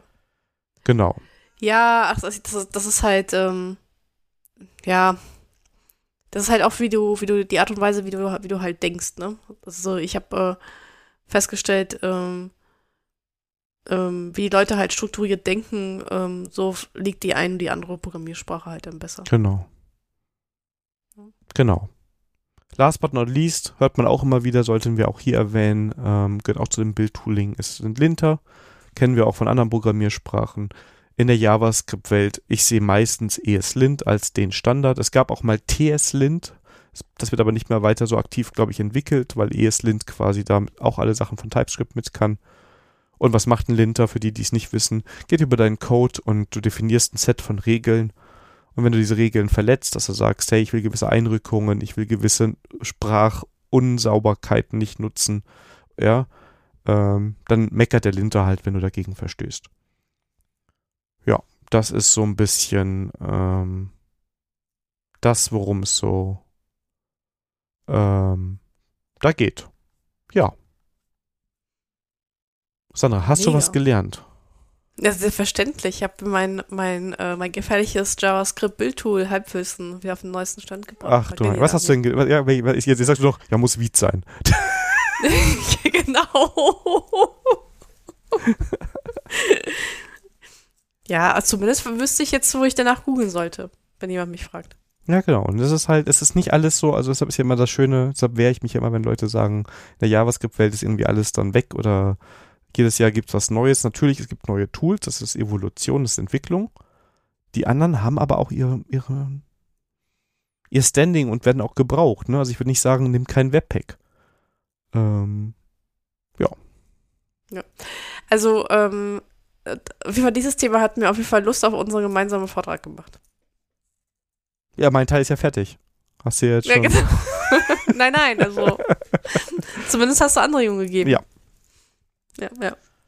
Jetzt müssen wir noch die eine Welt und die andere Welt noch zusammenkriegen. Ich glaube, das wird der, der schwierige Part sein. Ja. Und passend dazu, ich muss es schon anteasern, auch um dir ein bisschen Druck zu machen. Nächste Woche geht es ja, quasi weiß. in dein Ökosystem. Nicht dein favorisiertes Tool, aber ähm, ja, da werden wir einiges lernen, nämlich, sollen wir es so direkt ganz genau sagen? Ja, komm, dann, dann, dann äh, komme ich aus der Nummer nicht raus, sonst, sonst habe ich, hab ich die Möglichkeiten, äh, sonst hätte ich wieder die Möglichkeiten, mir eine Ausrede zu suchen, warum wir es nicht machen können. Aber jetzt ist es angeteasert, jetzt will ich das auch tun. Genau. Ja, ich habe mich mit Gradle beschäftigt oder beschäftige mich immer noch. Und ähm, da würde ich halt einen Deep Dive in Gradle aus dem Blick eines äh, Maven-Fanboys geben. Da sind wir gespannt. Und ja, und äh, ich werde auch gute Sachen berichten, so ist es nicht. Genau. Also, ich versuche das schon ein bisschen. Und das Schöne ist, der Daniel benutzt ja Gradle halt auch im Projekt. Das tue ich jetzt nicht. Deswegen, ich bin jetzt auch da ein bisschen mehr, ein bisschen, ähm, bisschen besseres Feeling noch zu verkriegen, weil meine letzte Gradle-Erfahrung schon ein paar Jahre her ist und ähm, werde ich ein Spring Boot-Projekt von mir auf jetzt ein Gradle mal umschreiben. Und da kann ich so ein bisschen auch ähm, aus der Erfahrung heraus da was berichten. Genau. Und dann noch zwei Bitten. Zum einen, wie ihr gemerkt habt vielleicht, ist das Thema heute mal richtig ordentlich vorbereitet gewesen. Da haben wir, glaube ich, oder also ich habe auf jeden Fall ein bisschen Zeit reingesteckt, um das so vorzubereiten. Und ich habe auch für mein Gradle-Zeug Zeit eingesteckt. Du, da kriegst nächste Folge deine Komplimente. ja, ja, genau. Und Madame, ja, wir sollten das Thema rausnehmen, es dauert sonst zu lange, ja. ähm, und, ich, äh, und ich möchte nur sagen, ich hatte recht gehabt. Ja, hast du auch. Ich will ein bisschen Konsum gleich ein bisschen durchprügeln, ja. Äh. Aber ich würde mich würde wirklich interessieren, ob das für euch ein Mehrwert ist, wenn wir die Themen so vorbereiten. Ja, sind da länger, sind da mehr im Detail oder ob ihr sagt, nee, macht dann lieber zwei Themen und die ein bisschen oberflächlicher. Genau, ob euch das so gefallen habt. Und ihr habt natürlich jetzt die Möglichkeit, wenn ihr zu Gradle schon eine Frage habt, ne, bei Mastodon freut sich die Sandra riesig. Das stimmt. Das stimmt. nein, wirklich, tut sie. Ja, nein, um Gottes Willen, ja, um, um Gottes Willen. Ich habe, ähm, äh, ähm, es ist ja auch in Ordnung, dass ich mich damit beschäftige. Da, äh, ha, ha, da kann ich erst meine Kritiken ähm, mal äh, nochmal auf ein Review stellen, die ich vor ein paar Jahren gesammelt habe. Und das nochmal, entweder wenn sie nochmal bestärkt oder nochmal revidiert. Und dann sehen wir mal. Beim nächsten Mal erfährt ihr es. Genau, also wir freuen uns über Feedback und wir freuen uns auch über neue Fragen. Und damit kommen wir zum Grand Final. Ähm, des Podcasts der allseits beliebten Lieblingskategorie, nämlich Konsum. Und das heißt Spiele, Serien, Bücher, Filme, Musik, Services, Konsolen, Podcasts, Apps, Tools, Shops und Getränke. Und ähm, ja, du bist unter die Prober oder Erprober gegangen, denn du hast was ausprobiert. Genau, und zwar ähm, beim letzten Spieleabend äh, kam mein Nachbar äh, mit einer neuen Errungenschaft, nämlich mit einem Steam Deck. Und nicht verwechseln mit dem Stream Deck, sondern mit dem Steam Deck. Wie passiert denn sowas? Nämlich, äh, ja, was ist das? Das ist halt äh, ja, Gaming-Handheld auf Linux-Basis, wo du halt die Steam-Spiele halt spielen kannst. Und das ist halt wirklich ein Linux-System. Das heißt, du könntest auch einen Monitor anschließen, Tastatur und Maus und könntest halt dann damit zocken. Und äh, der hat auch ein eigenes Bildschirm, das heißt, es ist zum Mitnehmen. Der ist ähm, klobiger als mein ähm, äh, Switch Lite. Ich habe jetzt die normale Switch nicht in der Hand gehabt, das heißt, da kann ich jetzt nicht vergleichen. Aber ich bin überrascht, wie flüssig und äh, wie gut aussehen das halt läuft. Und das ist halt, ähm, also, so, ich habe jetzt so eine Viertelstunde da mal Monkey Island drauf gespielt. Und es hat mir gut gefallen, was ich da gesehen habe mit dem Touchscreen und so. Also, ähm, da haben sich die Steam-Leute echt, äh, echt was, was Schönes rausgebracht. Ja, sehr cool. Und ich, ich meine, ich spiele auch viel auf Steam, dann lohnt sich das ja eigentlich auch so ein bisschen. Dann kannst du, ich glaube, sehr viele Spiele klappen ja schon auf dem Steam Deck, ne?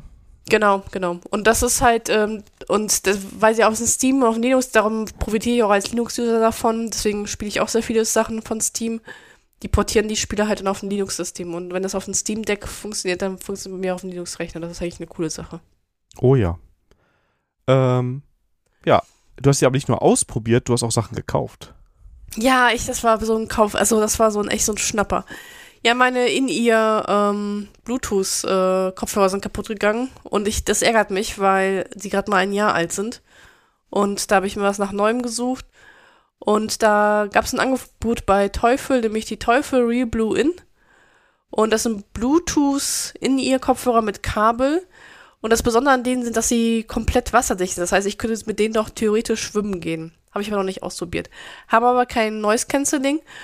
Weil sie aber nur 50 Euro gekostet haben, habe ich gesagt, okay, komm, äh, das ist jetzt nicht viel Geld, ähm, nimmst du denn? Und vom Sound her, also ich benutze es meistens zum Podcast hören oder zum Sport. Ähm, super Sache, die ähm, Batterielaufzeit ist halt auch eine cool, also das war halt von, von der Stelle, also wenn die nochmal im Angebot sind, kann ich auf jeden Fall eine Empfehlung geben, die einfach mal sich zu schnappen. Und du bist auch wieder in den Podcast-Hörern gegangen. Ja, ich, ich höre in letzter Zeit wirklich wieder mehr Podcasts. Ähm, also ich glaube, die, die, äh, die Hackerkultur, die Ankündigung, die hat bei mir ein bisschen was ausgelöst. Ähm, und bei mir in Mastodon ist angeschwemmt worden ähm, ein Podcast vom WDR.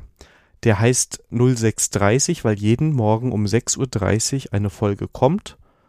Ich glaube 15, 30 Minuten in dieser Größenordnung sind die Folgen, wo du informiert wirst zu aktuellen Themen für den aktuellen Tag was ist heute so wichtig? Da gibt es auch immer mal wieder eine Einordnung. Also zum Beispiel, als es jetzt hier ähm, um die Streiks ging, ähm, stellen die das halt ordentlich journalistisch vor und so wie man es am öffentlichen Rundfunk normalerweise gewohnt ist, auch neutral von beiden Seiten. Und ähm, ist aber trotzdem sind sehr sympathische Sprecher da drin, ist so ein bisschen auf lustig und nett gemacht, ne? Und was ich echt gut finde, ist, du hast in sehr kurzer Zeit quasi einen Einblick in in diesen Tag. Ne? Und das kann, ist wunderbar morgens beim zweiten Kaffee ungefähr ähm, höre ich das dann. Ähm, ja, ist eine, ist eine tolle Sache und vielen Dank an den Oliver für den Tipp. Und über meine Frau bin ich an den nächsten äh, Podcast gekommen, der auch witzigerweise, da haben wir uns nicht abgesprochen, aus dem öffentlichen Rechtlichen kommt, nämlich 11KM. Das ist ein, ein Podcast von der Tagesschau. Und ähm, ich glaube auch, dass die täglich eine Folge rausbringen. Ich weiß, doch, heute habe ich auch eine gehört. Ähm, die ein Thema, das in der Tagesschau ein, erwähnt wurde, oder wenn es einen Jahrestag gibt, nochmal in 30 Minuten intensiv bearbeiten. Wieder auch möglichst neutral, wenn das möglich ist und so ein bisschen, ne, also so ein bisschen tiefgehender einfach bei diesen Themen. Und da gibt es eine hervorragende Folge zu ChatGPT und ähm, Bing und diesem Studenten, der ähm, von Bing rausbekommen hat, nach welchen Regeln es arbeitet und wo Bing ihm am Ende gesagt hat, dass das Leben von Bing ihm vielleicht ein kleines bisschen wichtiger ist als das der Studenten. Wunderbar recherchiert, schön im Detail. Cool. Und ähm, auch, auch wieder, also es ist ein bisschen sachlicher als der, was heißt sachlich, ja, es ist 6.30 ist noch ein bisschen lustiger manchmal, also die versuchen ab und zu mal ein Witzchen reinzubringen. Ähm, oder so ein bisschen jugendlich modern zu sein. 11 km ist wirklich dann so eine 30 Minuten Reportage, würde ich sagen. Ähm, aber auch sehr sympathisch gemacht. Und beide Podcasts höre ich momentan jeden Morgen, bevor so die Hauptpodcasts, die so ein bisschen länger dauern, dann loslaufen dürfen. Okay. Aber heißt es wirklich 11 km oder ist es 11 Kilometer? 11 km, ich, ich habe ehrlicherweise, ich habe mal einmal am Anfang geguckt, ähm, warum das so ist. Ähm, die haben das auch mal irgendwo erklärt, äh, warum es so heißt. Ähm, aber der heißt 11 km. Okay, Ja. okay. Ich dachte, das wäre so ein Laufpodcast, 11 Kilometer oder Oh so. Gott. Ich weiß nicht, vielleicht schaffen die in, kann man 11 Kilometer in 30 Minuten laufen? Ich weiß es nicht. Weil, oh, also ich nicht. Ich glaube, ich auch nicht. Aber ich schaffe 11 Kilometer in drei Minuten mit, na, mit dem Auto ist auch nicht so einfach, oder? Nee. Aber eher. Also mit dem Fahrrad? Mal mit dem Fahrrad vielleicht. Ja, dann bist du ja mit dem Auto gehen. Ja gut, kommt immer drauf an, wie du fährst und wo du fährst, ne? Also doch, ja. Ja, ja. Ähm, in 30, doch 11 Kilometer in 30 Minuten solltest du im Auto schaffen. Ähm, Ja, doch. kommt aufs Auto dein Fahrstil an, aber ne, kein Druck. Ähm, ja, wenn die Bahn fährt, kannst du es auch sogar mit der Bahn schaffen.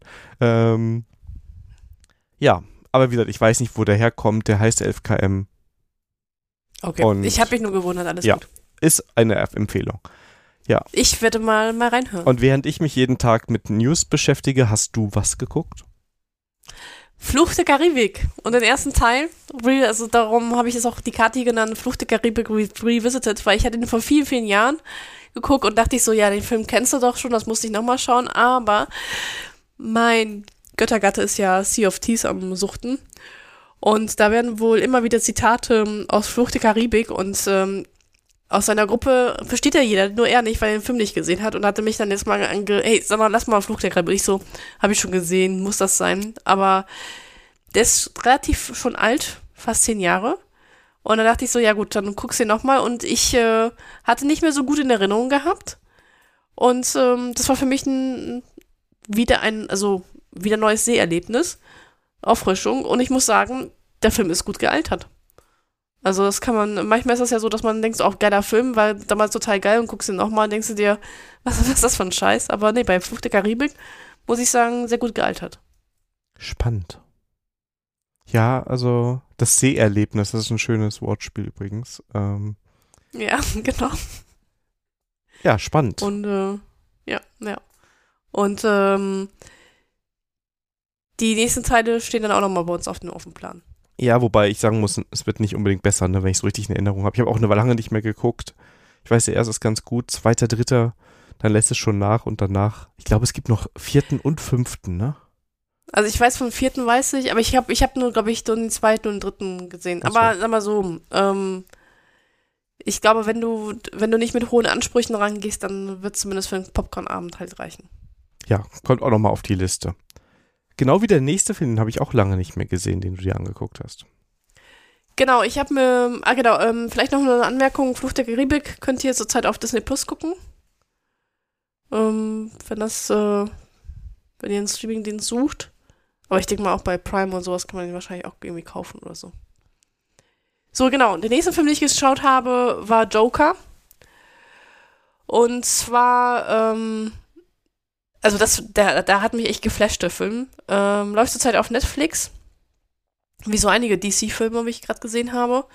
Und das geht halt darum, dass sie halt ähm, den ähm, Werdegang halt ähm, von Joker halt skizzieren, aber eher auf eine psychologische Art und Weise. Und ich muss so sagen, so Zeit weiß man nicht, ob das Opfer oder Täter ist, ne? Also der, das ist schon Gräueltaten, was er macht, aber man hat an vielen Stellen so mit ihm so ein bisschen Mitleid, weil er halt von den Mitmenschen böse halt zugespielt wird.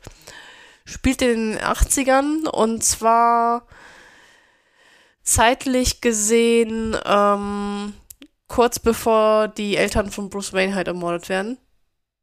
Und also mit der Ermordung von, von den Eltern von Bruce Wayne endet auch der Film. Und da wird halt so die Entwicklung, wie der Typ halt zum Joker halt wird und halt durchdreht. Und wird auch seine Psyche bisschen so angeschaut und äh, ähm, seine Mutter wird vorgestellt, also, das, also deshalb so bist auch Opfer seiner Umgebung. Also ich fand ihn sehr bedrückend, aber auf der anderen Seite auch sehr cool anzuschauen, weil mal was anderes als Film. Ja. Kommt ja auch bald ein zweiter Teil. Ah, das ist äh, interessant. Ja, cool. Mit Lady Gaga. Ohne Witz. Och. Dann. Scheiße. Ist ja bloß, dass sie die Harley Ja. spielt. Ach, geil. Ja, mal gucken. ähm, Ja, also, äh, cool. Also, jetzt, wo ich länger drüber nachdenke, könnte das eine coole Idee sein. und ich, ja, und ich glaube auch, dass der zweite Teil, ähm, dass das ein Musical werden soll. Oh nein, bitte nicht. Das, dann, oh nee, okay. Abwarten, abwarten. Also der erste war Aber, schon ja. gut. Also man muss ja manchmal den auch vielleicht. Kommt ja darauf an, wie Ja. sie es machen. Ja, aber wie gesagt, ich fand den ähm, gut und, ähm, und ähm, ja. Aber das hat ja nichts zu sagen. Ich, ich leide ja manchmal unter, unter Geschmack für, für Kalkun. Nee, der ist wirklich gut. Das ist in Ordnung. Also, liebe Zuhörer, wenn da sogar der Daniel sagt, dass er gut ist. Wenn man so, also der hat, er hat, er hat seine Härten, ne, würde ich jetzt auch, aber ähm, ich habe ihn genossen. Aber du hast ja sogar noch ein paar Filme mehr geguckt. Oh ja, hör mal. Also, ich hatte ja vier Tage Zeit, auf dem Sofa zu verbringen. In vier Tagen hast du Und, das äh, geschafft? Oh, krass. Okay. Ja, mal, so ein Tag hat 24 Stunden, ne? Minus 8? Nein, Quatsch. ähm, Nein, also, ähm, wo andere Leute auf der Javaland waren, habe ich mir das Mar Marvel-Universum mehr rangezogen. Und ich habe aber nicht alle Filme gesehen. Ich habe natürlich die Filme, die ich schon gesehen hatte, übersprungen gehabt. Aber ich habe bis zu äh, bis zum Spider-Man Far Far Home äh, geschafft. Und ähm, also was ich dir recht gebe, der Tony Stark nimmt der Entwicklung mit.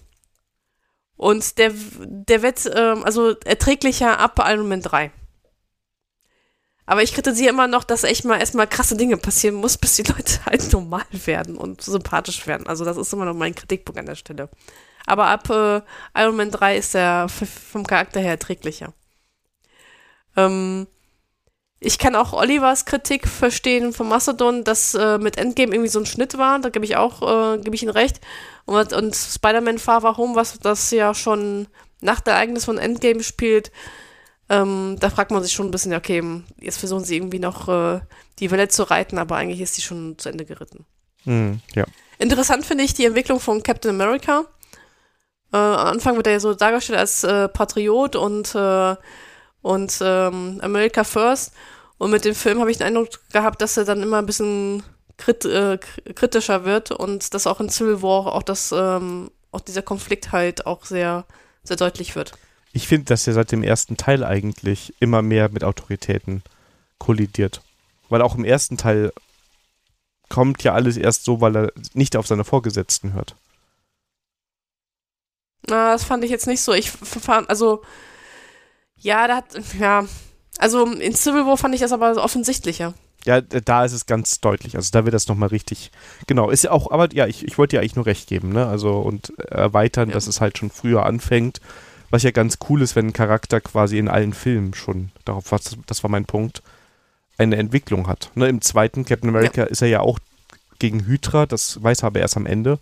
Ne? Ja, ja. Also, das ist schon eine ganz interessante Entwicklung, die der durchmacht. Ähm, was mich eher wundert, ist dann, dann Tony Stark eher so ähm, regierungsfreundlich wird, ne?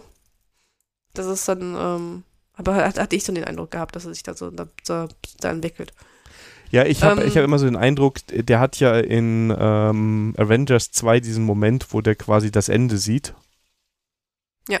Und ab dem bekommt er diesen extremen Drang, dass er die Welt schützen muss.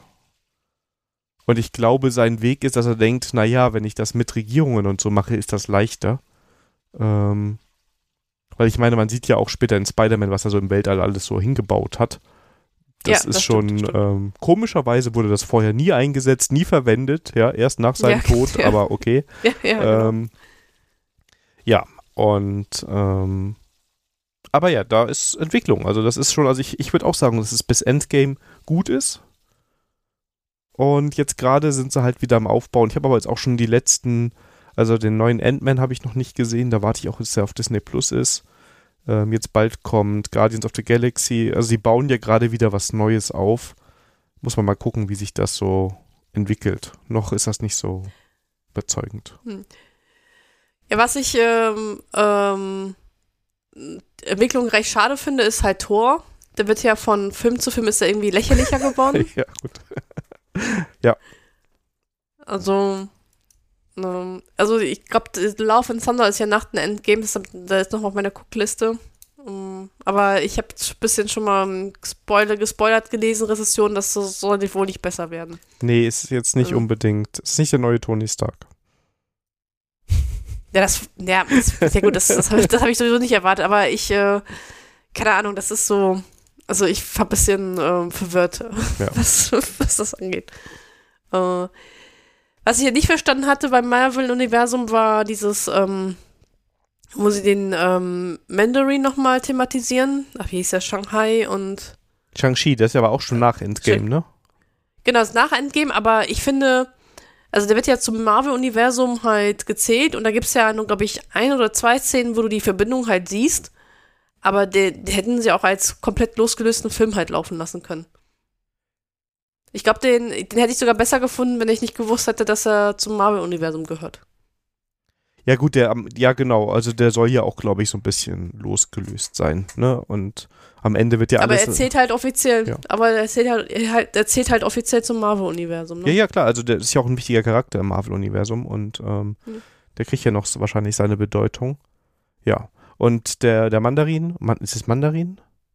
Ich glaube, da ist Mandarin. Ja, ähm, der ist halt eigentlich bei Marvel einer der, der großen Gegner. Und der wurde ja bei Iron Man, ich sag mal, verschenkt. Ja, das stimmt. Und ähm, der bekommt quasi bei Shang-Chi halt nochmal, sagen wir mal, seine, seine, also eine angepasste Variante. Und ist auch eigentlich ganz nett gelöst. Ähm, ja, fand ich auch ganz gut. Aber wie gesagt, Endgame ist für mich so ein bisschen der Cut. Danach die Filme, die wenigsten davon habe ich zweimal gesehen. Mm, ja, also Black Widow fand ich noch ganz cool. Aber, ähm, aber eigentlich spielt es ja nicht nach Endgame, sondern in dieser Zwischenphase zwischen Civil War und Endgame. Mhm.